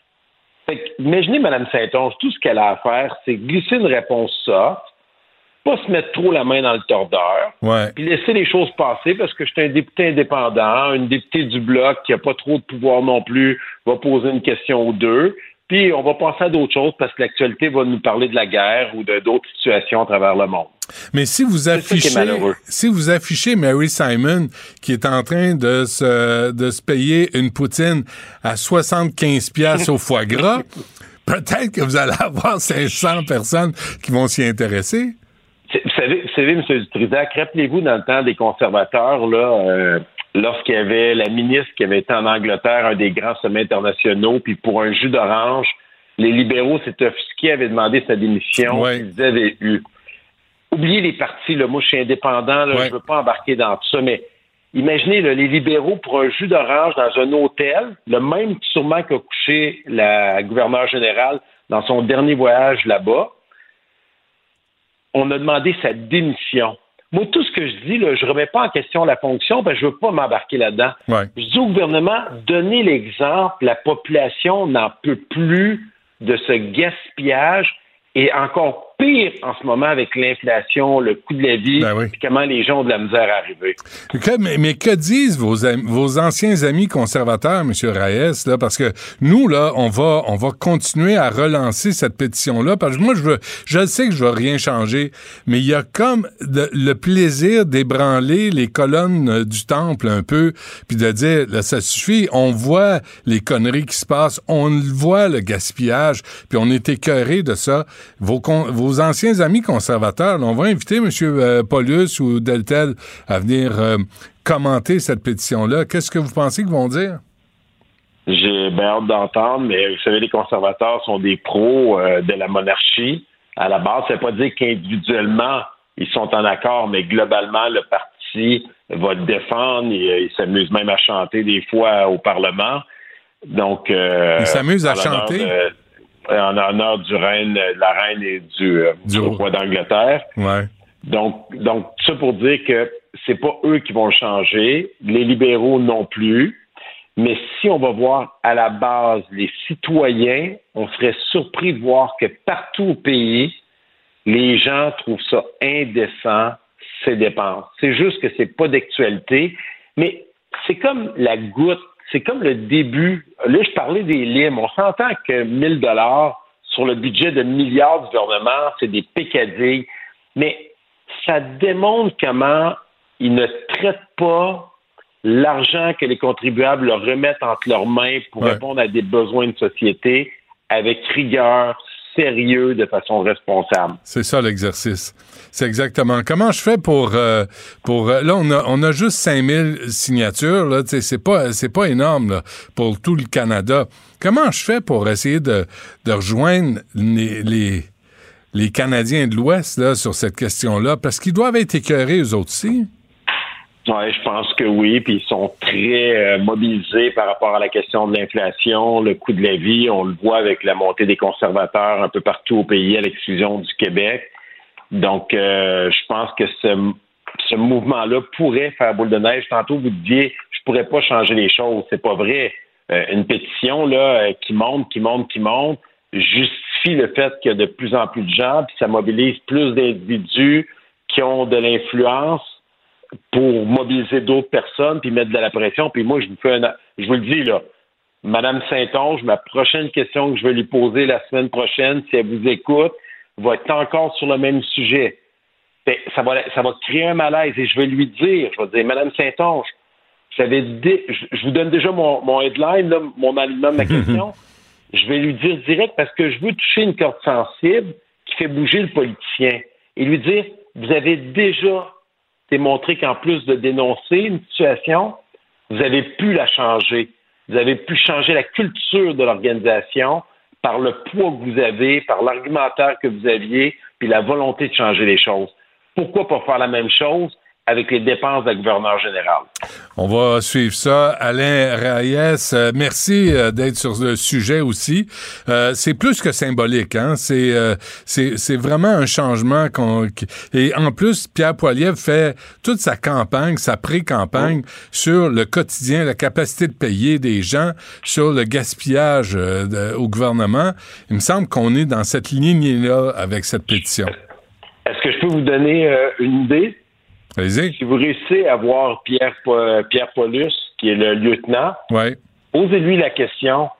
Un gouvernement conservateur, parce qu'on s'enligne vers ça tranquillement, s'engagerait-il à couper le budget de la gouverneure générale afin qu'elle ait ce qu'elle a droit pour relever la fonction?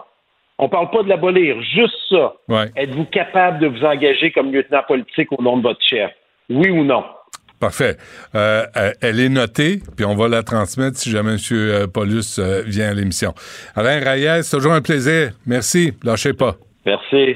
Salutations. Une voix qui porte, des idées concrètes, des propos qui résonnent. Benoît Dutrisac, déstabilisant, juste comme on aime. Ah, Sybelle Olivier est avec nous. Sybelle, euh, bonjour. Salut, Benoît. Ah, Une mise à jour de cette pétition parce que là, là, là, là, c'est jusqu'au 23 novembre que les gens peuvent signer. Puis ils peuvent pas chialer contre la gouverneure générale, contre les dépenses débiles de ce poste symbolique sans signer la pétition. Si vous signez pas la pétition, vous avez plus le droit d'en parler. Effectivement. Et là, euh, vous êtes plusieurs à avoir déjà signé la pétition et à avoir entendu notre appel. On est rendu, Benoît, à 5012 signatures. Alors, on le répète, c'est facile d'aller signer. Vous avez juste à vous rendre sur le site des pétitions de la Chambre des communes. Et on vous rappelle, le numéro de notre pétition, c'est E 4648. Mais si vous tapez le mot gouverneur général dans la barre de recherche des pétitions, vous allez la trouver. C'est la première. Alors, comme tu le dis, allez signer parce que c'est comme ça qu'on peut faire entendre notre idée et savoir si le gouverneur général n'a pas euh, trop, peut-être, de, de, de, de privilèges dans son poste. Et si vous le signez, prenez le lien et envoyez ça à tous vos contacts. Parce que c'est comme ça qu'on va créer une espèce de mouvement qui va partir d'ici. Puis c'est totalement utopique, là. Mais on ne sait pas. Fait que peut-être propager la bonne nouvelle, inciter les autres à signer la pétition, puis on verra bien ce que ça va donner. Et ça va nous mettre en position de demander des réactions aux gens en poste de décision. Qu'est-ce que vous, est-ce que vous écoutez la population? Est-ce que vous entendez notre écœurement à ces gaspillages honteux de la gouverneure générale? On va commencer là, puis on verra après si on va être capable de faire le ménage plus loin. Ouais. Et j'ajouterai à ça, Benoît, euh, si vous voulez la partager aussi d'une bonne manière, quand vous voyez les gens discuter sur les réseaux sociaux de la gouverneure générale, vous pouvez glisser notre lien de pétition en commentaire. Comme ça, les gens l'auront comme ça à portée de main. Parfait. Sybelle, merci. Merci. Merci à toute euh, l'équipe et on revient demain. Il y a Yasmine Abdel-Fadel qui suit à l'instant. Cube Radio.